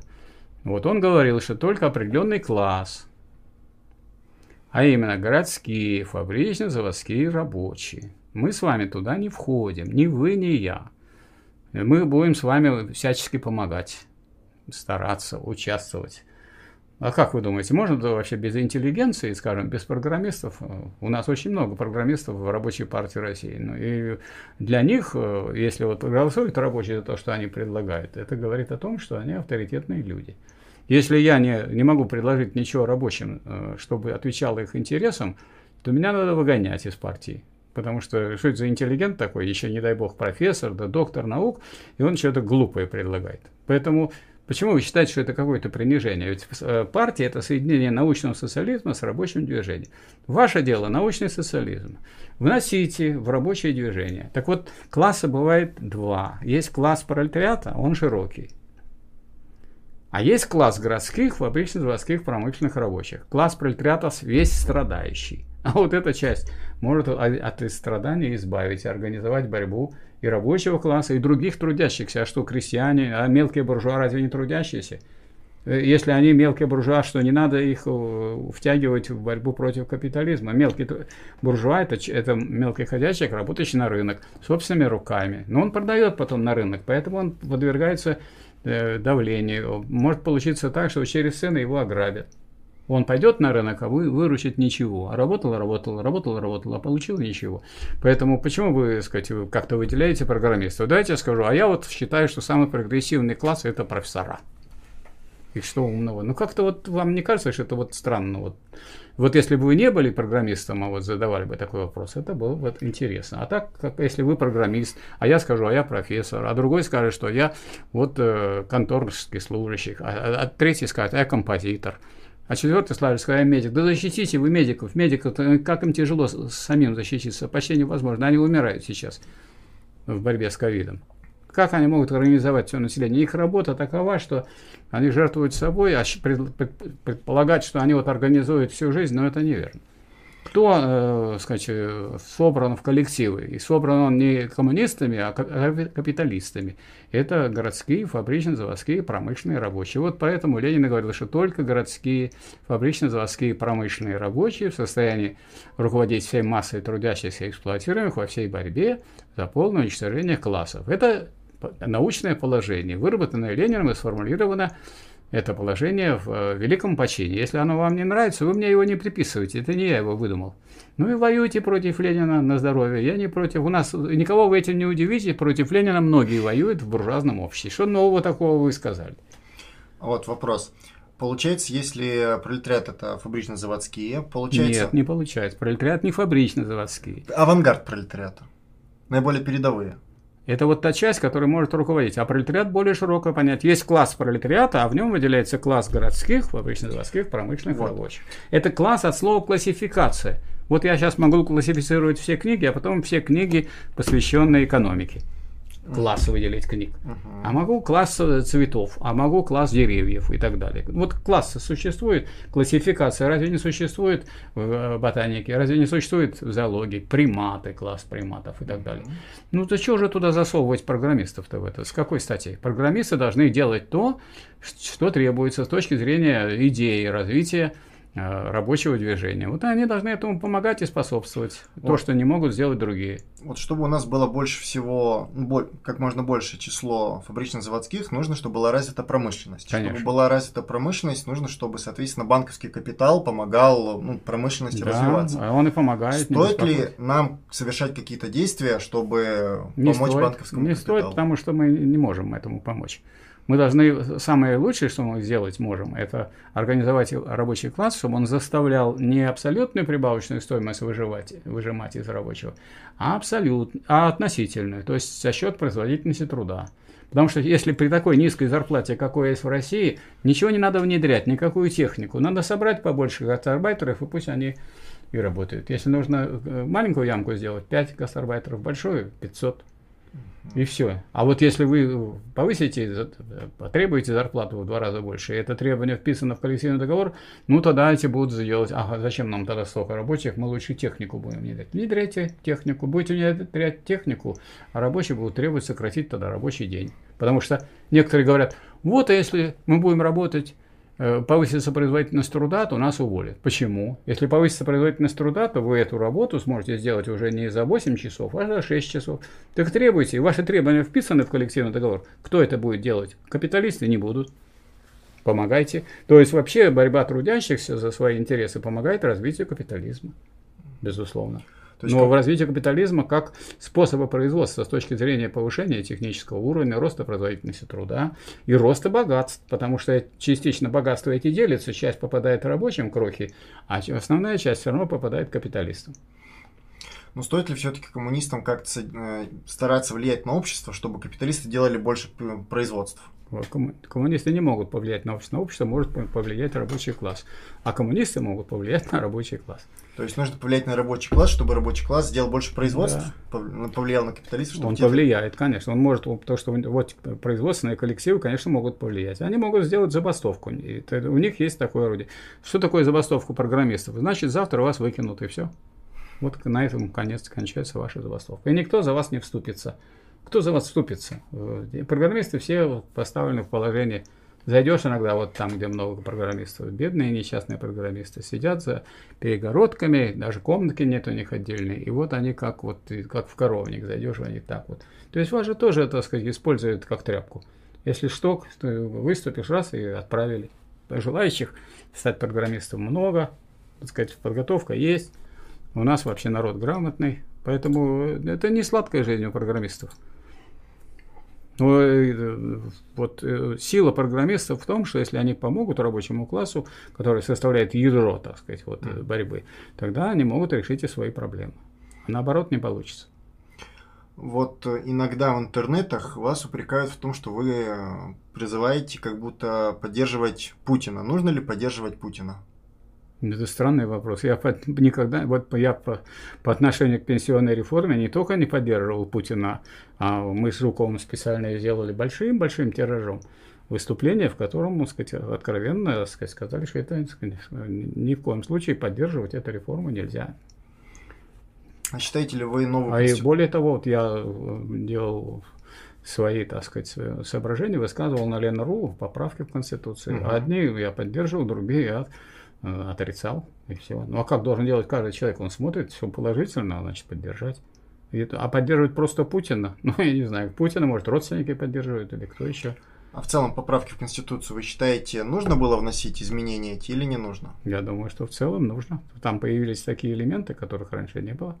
Дело Они... в том, что у нас за, за Конституцию, в которую вносились поправки, вообще никто не голосовал. Это Конституция фуфло. Никто не голосовал, ни один человек, потому что это было после стрельбы по Белому дому.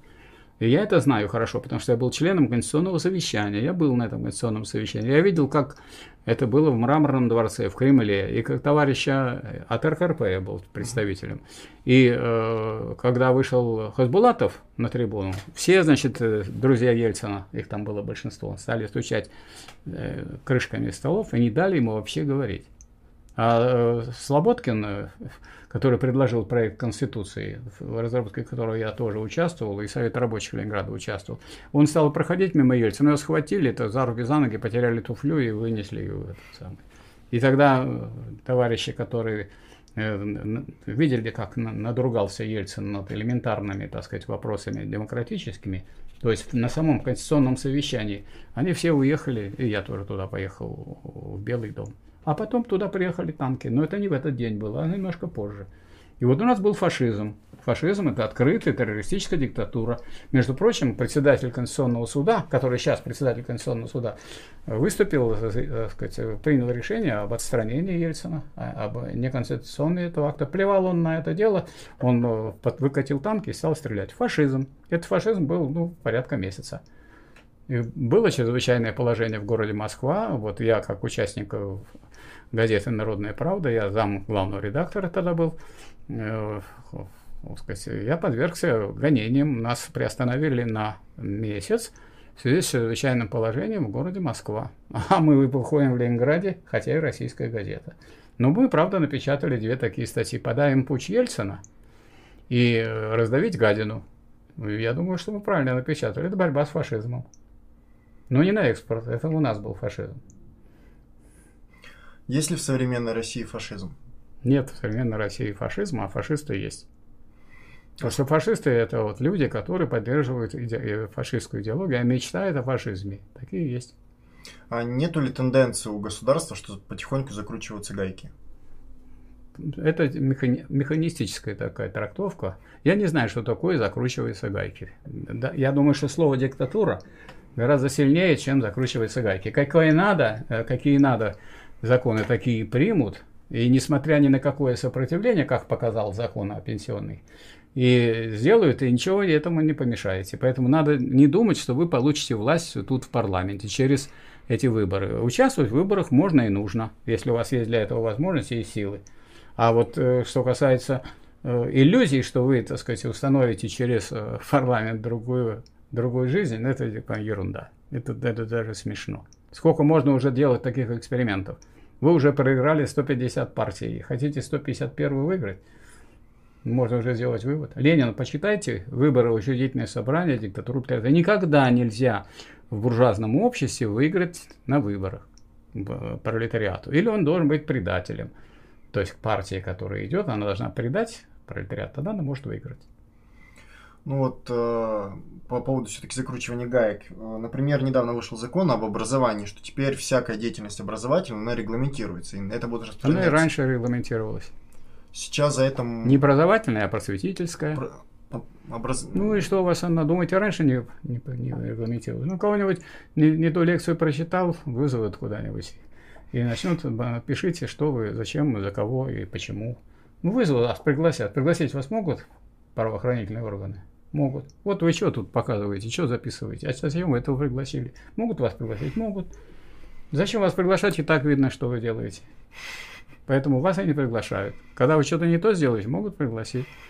Что вас удивляет это дело? Ну, а вы не просветительской деятельностью занимаетесь? Занимайтесь ей спокойно. Вот мы, например, напечатаем в нашей газете, в «Народной правде», э, два свидетельства о регистрации. Одно свидетельство – это регистрация газеты нам. Министр печати и информации Федотов указал, какие мы должны э, на всей территории России – и советского, на всей территории России, значит, вот распространять позитивные всякие идеи. Мы распространяем, а глупости не пишем.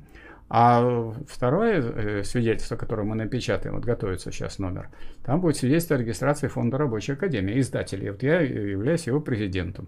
Там замминистра юстиции говорит, что задача наша обучение рабочих и э, поднятие их нравственного уровня. Вот мы считаем, что вот если товарищи не могут а, забастовку сделать, у них еще нравственный уровень низкий. Так что мы действуем строго, по закону. Ну, это уже у нас демократическая форма содержательная. Надо же такое это усвоить. Если у нас не фашизм, а, а буржуазная демократия, так вы используйте демократию. Только не думайте вы, что вы с помощью этого получите власть. Вот власть вам не дадут с помощью выборов. А использовать можем. Вот мы чем с вами пользуемся? Вас, нас никто не закрывает. Дескать, да пусть они болтают. У нас гораздо более мощная структура. У нас телевидение в руках, у нас э, там и то, и все, и пятое, и десятое. А эти пусть они болтают. Они демонстрируют, что у нас демократия. Вот мы Ярского не закрываем, и, и, пусть, и пусть на этом примере все видят, что мы не воюем с ними. Ну и все. Платошкин не надо себя запугивать. А я не знаю, этот Платошкин выскочил как черт из табакерки. Я давно участвую в политической деятельности, по крайней мере, э, значит, э, ну, с 89 -го года, по крайней мере. Откуда взялся этот Платошкин, что он до этого делал? Вдруг он вдруг как перед какими-то выборами выступает. Я даже думаю, что посадка – это один из э, сценариев, так сказать, посидеть. Он теперь гонимый, и теперь можно его и президенты. Уже много будет собрано голосов. Там же много нужно собрать голосов. Так не соберешь. А вот с помощью такой операции, если вот выпустят перед выборами, а могут и не выпустить, и тоже будет по закону. И так может быть по закону, и так по закону. Потому что закон кто устанавливает в буржуазном обществе? Буржуазия, которая диктатор. Ну вот КПРФ, вот, несколько раз вы уже подняли вопрос о том, что нельзя прийти к власти через выборы. КПРФ пытается. Коммунист, коммунисты ли КПРФ? Нет, конечно.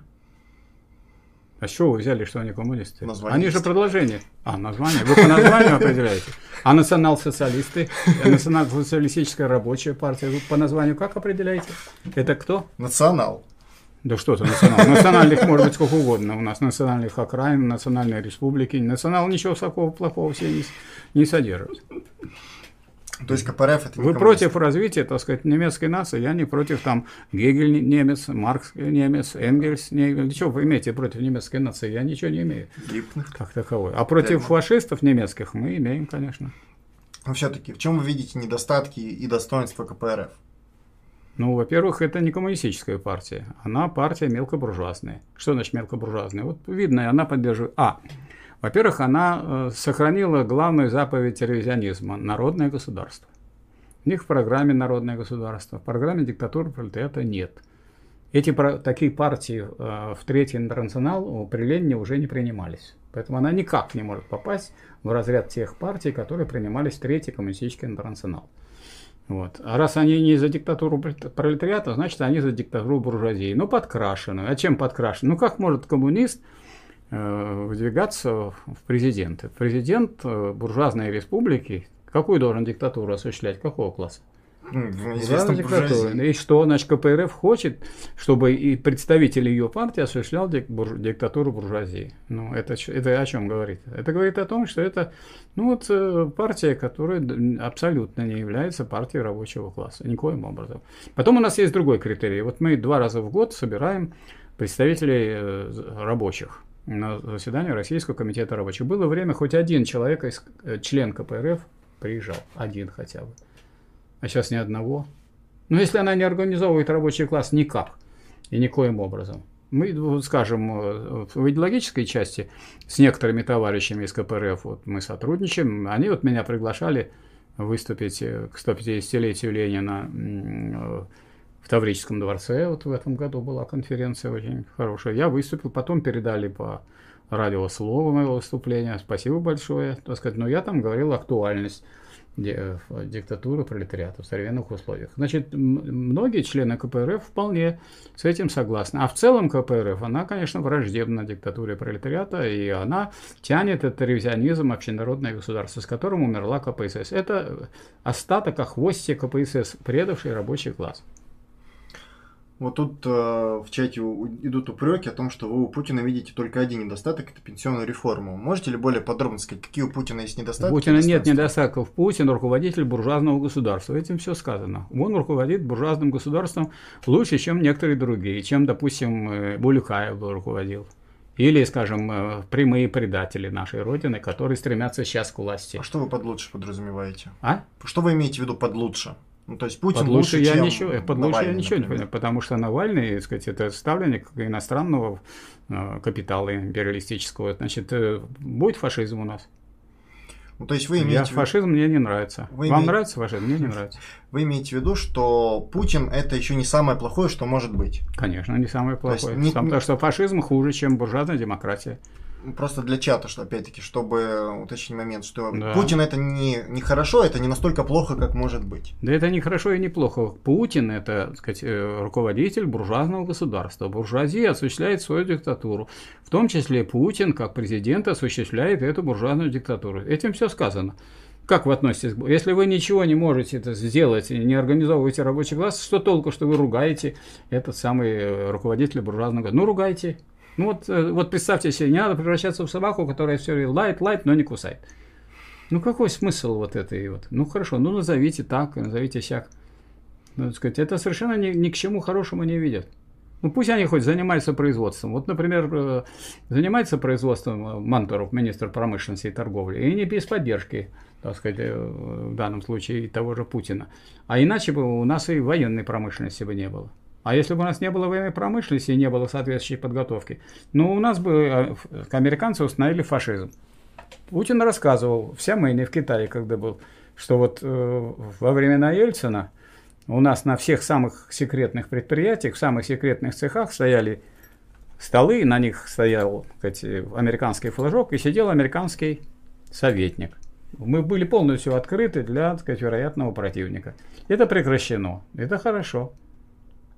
И пускай, э, значит, и наша буржуазия, видимо, поняла, что никто ее там не ждет с распростертыми руками. Попадешь за границу, там тебя все обдерут, скажут, что не доказал происхождение, и посадят в тюрьму. А, или даже не просто посадят в тюрьму, скажут, закроют твои счета, и будут, э, э, закрыв эти самые счета, будут требовать от вас объяснений. И ваш, а деньги ваши будут давать в рост. И все. И как вы это остановите? Да никак. То есть, э, я думаю, что наша буржуазия уже поняла, что там ее особенно никто не ждет. Ну, а кто будет плохо себя вести, его повесят на его собственном шарфе, как это было в Англии. Что такого там, ну, какая там э, демократия? Да, тоже как форма диктатуры. Тут диктатура, там диктатура. Поэтому и дружественные отношения. Можно ли Путина, Медведина, Мишустина и прочих называть предателями рабочего народа? Нельзя, они никогда не собирались рабочему народу служить. Поэтому предателями назвать нельзя. А врагами? Врагами, классовыми врагами можно. То есть э, Путин это классовый враг рабочих? И, конечно. Угу.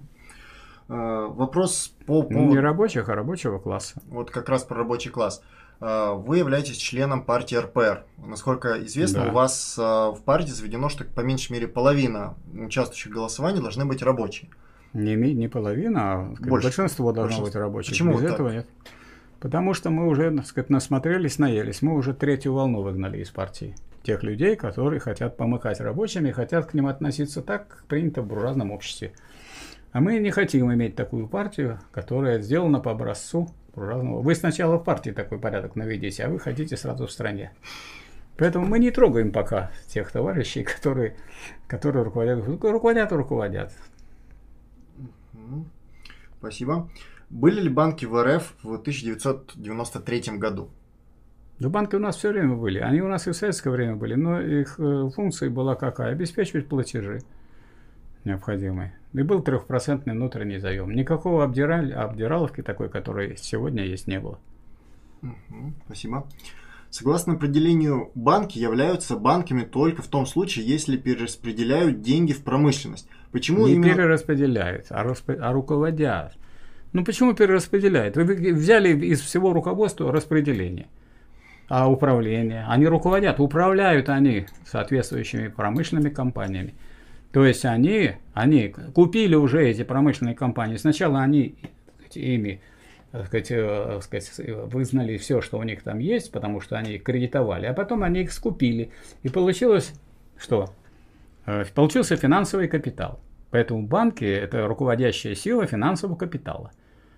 Но не все банки, а те именно те банки, которые входят в финансовый капитал. А есть банки, которые на отшибе, которые представляют собой бухгалтерию какого-нибудь завода или какой-нибудь отдельной фирмы. Это не, не входит в финансовый капитал.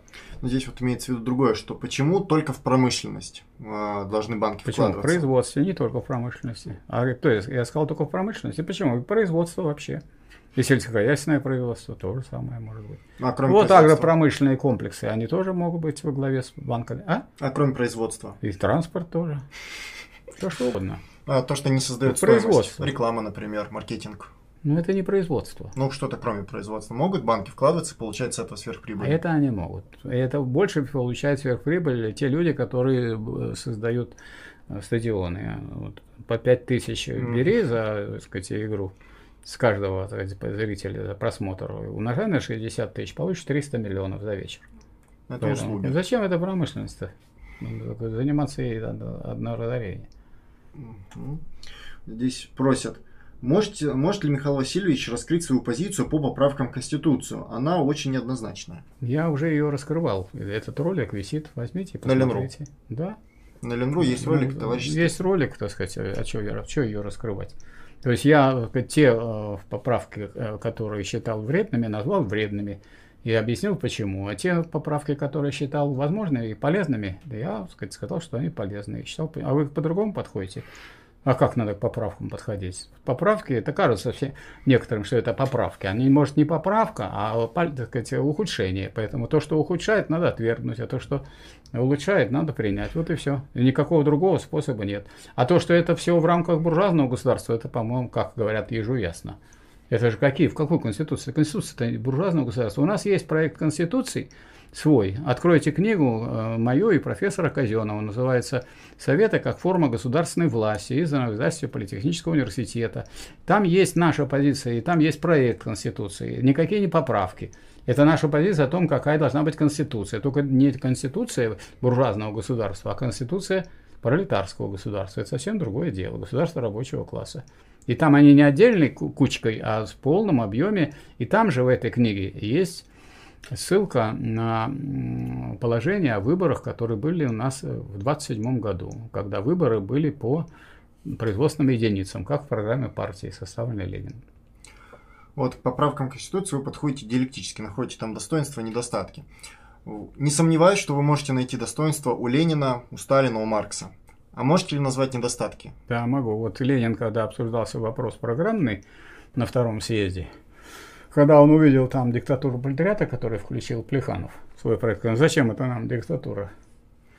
Плеханов после этого, как говорится, когда расстались, до следующего заседания, он взял и вычеркнул диктатуру пролетариата. А Ленин, значит, поскольку он этим вопросом заинтересовался, стал искать у Маркса, у Энгельса, и обнаружил, что это значит, центральный вопрос. Поэтому, когда значит, снова они собрались на программную комиссию, это Мартов, Плеханов и Ленин, Ленин говорит, так где же была диктатура пролетариата? А вот Маркс в критике Готской программы и Энгельс э, в критике Эрфордской программе это сугубо подчеркивали. Ну, а Плеханов, как большой ученый, он обратно вернул тогда это дело. И вот это была вот ошибка у Ленина. Других ошибок я не знаю. А у меня есть вот однажды я был студентом и нашел арифметическую ошибку в статье по поводу так называемого вопроса о рынках. Но это не имеет никакого научного значения. А недостатки Сталина и Маркса? У Сталина, я считаю, не в полной мере воспринял э, программное положение, которое стояло в программе и при Сталине о том, что э, основной избирательной единицей и основной ячейкой государства должен быть не территориальный округ, а завод-фабрика. Почему не в полной мере? Потому что смысл не в том, чтобы избрать. Избрать можно и так. А смысл в том, чтобы отозвать. И уже в том положении, про которое я сказал, 27 года, уже стояло такое, что вот вы избрали депутатов городского совета, все они избраны по коллективам. И любого можно отозвать. Но с уровня вот этого городского совета на съезд советов можно было послать человека не из числа этих депутатов. А это значит, что его уже никто не может отозвать.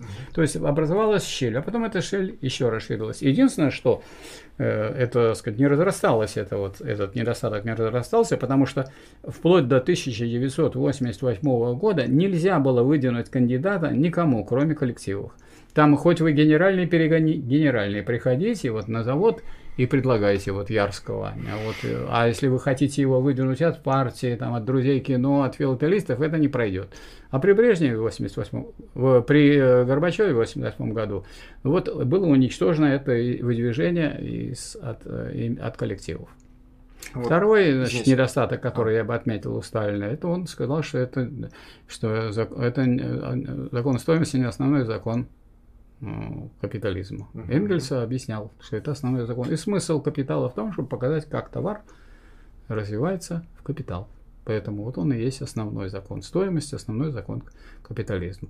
И э, не закон э, прибавочной стоимости является основным, но не, потому что здесь вот спутано, что является основной, а что является главным.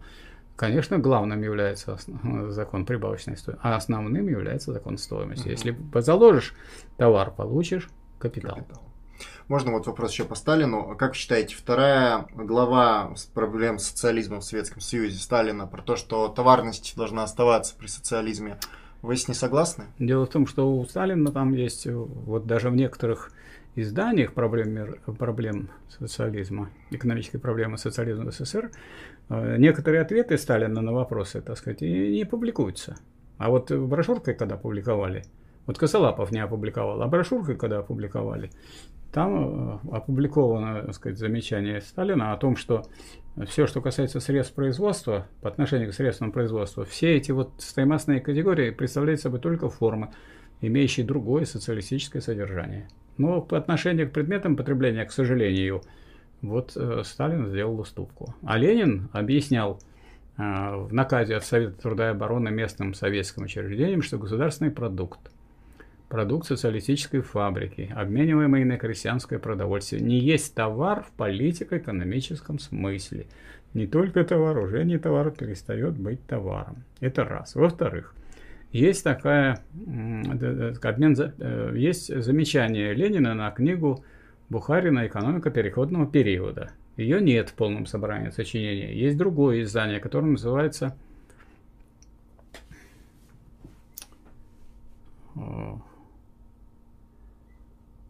Не суть. Значит, э, э, значит, так, издаются работы Ленина просто по мере нахождения их.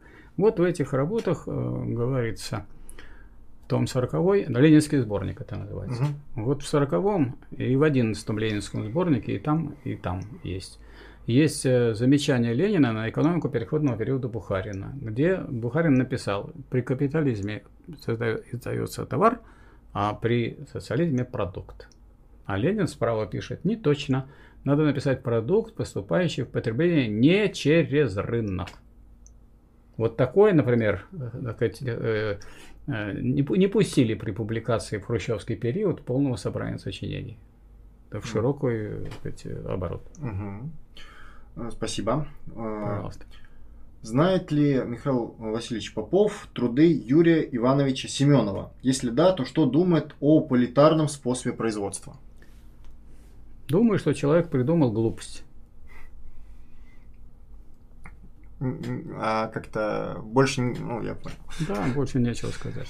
Является ли РФ пособником американского фашизма на экспорт в виде РФ поддержала резолюцию ООН, в результате которой страны НАТО разбомбили Югославию и Ливию? Насчет Югославии я не знаю, а насчет Ливии точно. Медведев тогда был президентом, и он, э, сказать, не поставил, э, мог воспользоваться правом вето, не воспользовался. И тем самым, как говорится, не столько поддержал, сколько дал дорогу. Спасибо. А, зачем вы подыгрываете сталинисту, в кавычках, Старикову в споре с Семиным? В виде хранитель Стариков не мог кушать от э, э, разгромов от Семина. Вы явно потворствуете Старикову, который делал грубейшие ошибки. Значит, наши отношения со Стариковым состоят в том, что он очень аккуратно аккуратно записывает сказать, то, с чем я выступаю, а я, когда выступаю, говорю то, что считаю нужным. И я не видел никаких попыток со стороны Старикова что-нибудь сказать или испортить. Поэтому я не вижу так сказать, вашего, так сказать, на чем построено ваше такое сугубо негативное отношение. Стариков не член нашей партии, и я, Ярский не член нашей партии. И, между прочим, Э, на Ленру никто не член рабочей партии России. Если есть э, толковые, грамотные люди, которые хотят э, раскрыть истину, у них есть вопросы, сказать, я со всеми такими людьми сотрудничаю, но не во всем. И, а, а вы считаете, что нельзя сотрудничать в каких-то полезных вопросах? Дело-то в том, что Семин сказать, выступил против важнейшего положения ленинизма о возможности построения социализма в одной стране. И это его, это он сам себя, можно сказать, погубил. Я когда с ним встречался, я ему даже дал сборник э, «Главный в ленинизме» и дал ему науку логики Гегеля. То есть думал, вот человек молодой, почитает, а он, так сказать, решил, что он все знает и пристроился в хвост, э, так сказать, к американскому фашизму на экспорт. Спасибо. Если империализм – это высшая стадия капитализма, то является ли фашизм высшей стадией империализма? Не является. Потому что фашизм это такое, это форма буржуазной диктатуры в условиях империализма. Но не единственная форма. То есть в условиях империализма может быть и буржуазная демократия, и фашизм. Поскольку во Вторую мировую войну союзники разгромили фашизм, а громили его кто? Представители демократии пролетарской и демократии буржуазной. Поэтому это общая победа. Чего? Демократии. Поэтому это, так сказать, исторический похороны фашизма. А явление такого рода, хотя бы вот во внешней политике, продолжает еще себя проявлять. Спасибо. Михаил Васильевич сам говорил, что банки дают кредиты под процент, а, при котором промышленность развиваться не может. Да. Это ли уничтожение промышленности? Да, конечно. Это сказать, способ уничтожить промышленность, лишить ее, э, сказать, кредита. Угу, спасибо. Вам, не, так сказать, не давать дышать, и вы умрете. И все. Все тут. И ничего, никто вас выбивать не будет. Вы сами умрете. Складские рабочие – это пролетариат, наверное, имеется в виду в узком смысле? Нет, не пролетариат. Пролетариат – это весь класс. Есть такое понятие пролетариата, есть понятие пролетариата. Если вы не знаете различия между, так сказать, э, э, родом и индивидом, ну о чем, зачем вы спрашиваете? Так вы позорите себя. Наверное, ну как может складской рабочий быть пролетариатом? Пролетариатом может быть только весь пролетариат либо всего мира, либо какой-нибудь страны. Ну, ну что вы задаете? Ну, и частью не может он быть. Не может один человек быть частью. Он может быть одним человеком. Частью пролетариата. Ошибка. А я часть интеллигенции. Я не часть интеллигенции, я интеллигент. А вы задающий вопросы, а не часть задающих вопросы. Складской рабочий пролетарий что? Складской Какой? рабочий пролетарий? Да, складской рабочий пролетарий. Всякое перемещение материальных ценностей – это есть преобразование материи. Второй том капитала. Да, второй том капитала. Ленин учит, что классовой борьбой а, пролетариата руководит большевистская партия. Не являетесь, э, не являетесь ли вы ревизионистом э, в вопросе учения о партии? Не являюсь я ревизионистом, а вы, видимо, являетесь провокатором. Значит, Ленин не говорит, что большевистская партия руководит. Ленин говорит, что партия рабочего класса руководит. А, это, а название у нее было разное. И понятие большевик не является, так сказать, глубоко научным. Это, говорится, эпизод был на одном из съездов. Название э, партии было РСДРП-Б. Сначала РСДРП, потом РСП, РП, РСДРП-Б, а потом РКП-Б. Поэтому э, по сути дела, надо говорить о партии рабочего класса, авангарде рабочего класса авангард рабочего класса, он должен что сделать? Он должен осознать интересы класса, он должен э, внести сознание от этих интересов в класс. Это вот дело интеллигенции, всей этой тучи интеллигенции, которая все время хочет, чтобы ее записали в рабочий класс и не хочет делать то, что она должна делать как интеллигенция, вносить в рабочий класс сознание его интересов. И б, организовывать, тут тоже может принять в этом деле интеллигенция, организовывать рабочий класс э, и всю его борьбу. Потому что рабочий класс, конечно, нуждается в носителях знания, а не в том, что они будут доказывать, что они самые передовые. Если я приду и буду доказывать, что я самый передовой, я думаю, я никому не нужен такой. Вот задают как раз-таки вопрос, если сейчас в России рабочее движение, если нет, то как его организовать? И какие формы рабочего движения вообще есть? Есть рабочее движение. Вы, наверное, не смотрите э, э, канал Фонда Рабочей Академии на YouTube недавно образовано, возобновлено э, функционирование объединения рабочих Ленинграда. Вот. Есть э, наши товарищи ну, участвуют э, дважды в году в работе семинара по рабочему движению Федерации профсоюзов России и Фонда рабочей академии – у нас имеются э, профсоюзные организации, которые созданы рабочими. И есть рабочие секции в старых профсоюзах. И есть э, целый ряд предприятий, рабочие которых составили коллективные договоры и ведут борьбу за то, чтобы их добиться их реализации. Чтобы добиться их принятия, требуется по существу, и это надо понимать, провести забастовку. Просто так, это ведь какие-то средства, которые рабочие заставляют э, работодателя перевести, как говорится, в свою сторону. И поэтому хороший коллективный договор без забастовки принять невозможно. Поэтому я думаю, что рабочее движение сейчас на пороге развертывания забастовочной борьбы в России. Спасибо. Вопрос. По-вашему, фашизм обязательно сопровожден с шовинизмом и террором рабочих масс? Шовинизмом не обязательно. Смотри Италию, смотри Португалию, смотри Чили и так далее. А вот э, угнетением рабочих масс и, так сказать, преследованием, да, обязательно. В президенты выдвигался французский коммунист, и Ленин его поддерживал. Не знаю такого. Ленин никогда не мог поддерживать э, того, кто выдвигался в президенты во Франции. Это, это ваша э, придумка. Более того, есть, э, как известно, была такая история во французской компартии, когда Мильеран хотел пойти в правительство, а вы, наверное, перепутали его с президентом хотел в правительство, и вот это течение получило название миллеронизм. И Ленин разъяснял, что он не может, если он попадет в правительство, он и будет проводить интересы коммунистической партии, его выгонят из правительства.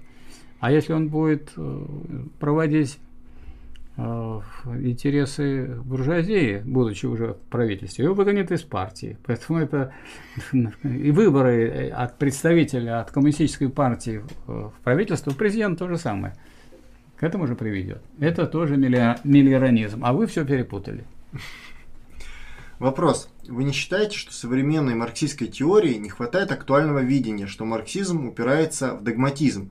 И как вы относитесь к понятию э, сервисизиат. Я Сервис... думаю, что вот вы и есть образец этого догматизма, только есть догматики, которые хоть как какое-то умное положение держатся, а вы за какую-то глупость схватились и ходите как дурак с писаной торбой. Э, вот у меня, от меня вопрос э, такой. А да. А как отличить э, ортодоксальный марксизм, последовательный, от двух его крайностей, догматизма и ревизионизма? Надо читать Ленина. Вот прочитайте Ленина. Вот мы, например, сейчас э, на канале Лобби вместе с товарищем Удовиченко Маратом проводим обсуждение э, томов Ленина подряд. Вот он читает за неделю том. После этого мы встречаемся и делаем обсуждение этого тома. Мы дошли до 41-го. 41 номер один выставлен. 41 неделя на это ушла. Ну, а у нас столько уже этих лет прошло, уже 60-летия идут, и люди так Ленина и не прочитали. Вот человек, он уже, он намного меня моложе, но э, многих он намного старше. И он демонстрирует, что за неделю можно спокойно том освоить. А тут все разговоры. И все вопросы глупые, потому что, потому что видно, что люди Ленина не читали. И я понимаю, что вы ко мне обращаетесь, это, конечно, мне лестно, но я думаю, лучше бы вы обратились к Ленину, если непонятно, я бы вам помог. А Ленин прямо говорил, мы хотим, чтобы нас меньше почитали и побольше читали. Я думаю, на этом можем закончить. Да. Мне кажется, это самое отличное. Учиться, учиться, еще раз учиться. Нет, такого скажем. нет у Ленина. Учиться коммунизму у него. Учиться коммунизму. А да. это вот при Хрущеве это выдвинули. Учиться коммунизму еще лучше. Да. Ну, ну как есть в задачах союзов молодежи. Откройте, посмотрите, убедитесь. Будем учиться. Все, спасибо огромное, Михаил Васильевич, Пожалуйста. за стрим. Спасибо всем, кто нас слушал. Пишите ваши комментарии. Спасибо. Обязательно все про- прочтем. Все, всем удачи, всем пока. Так.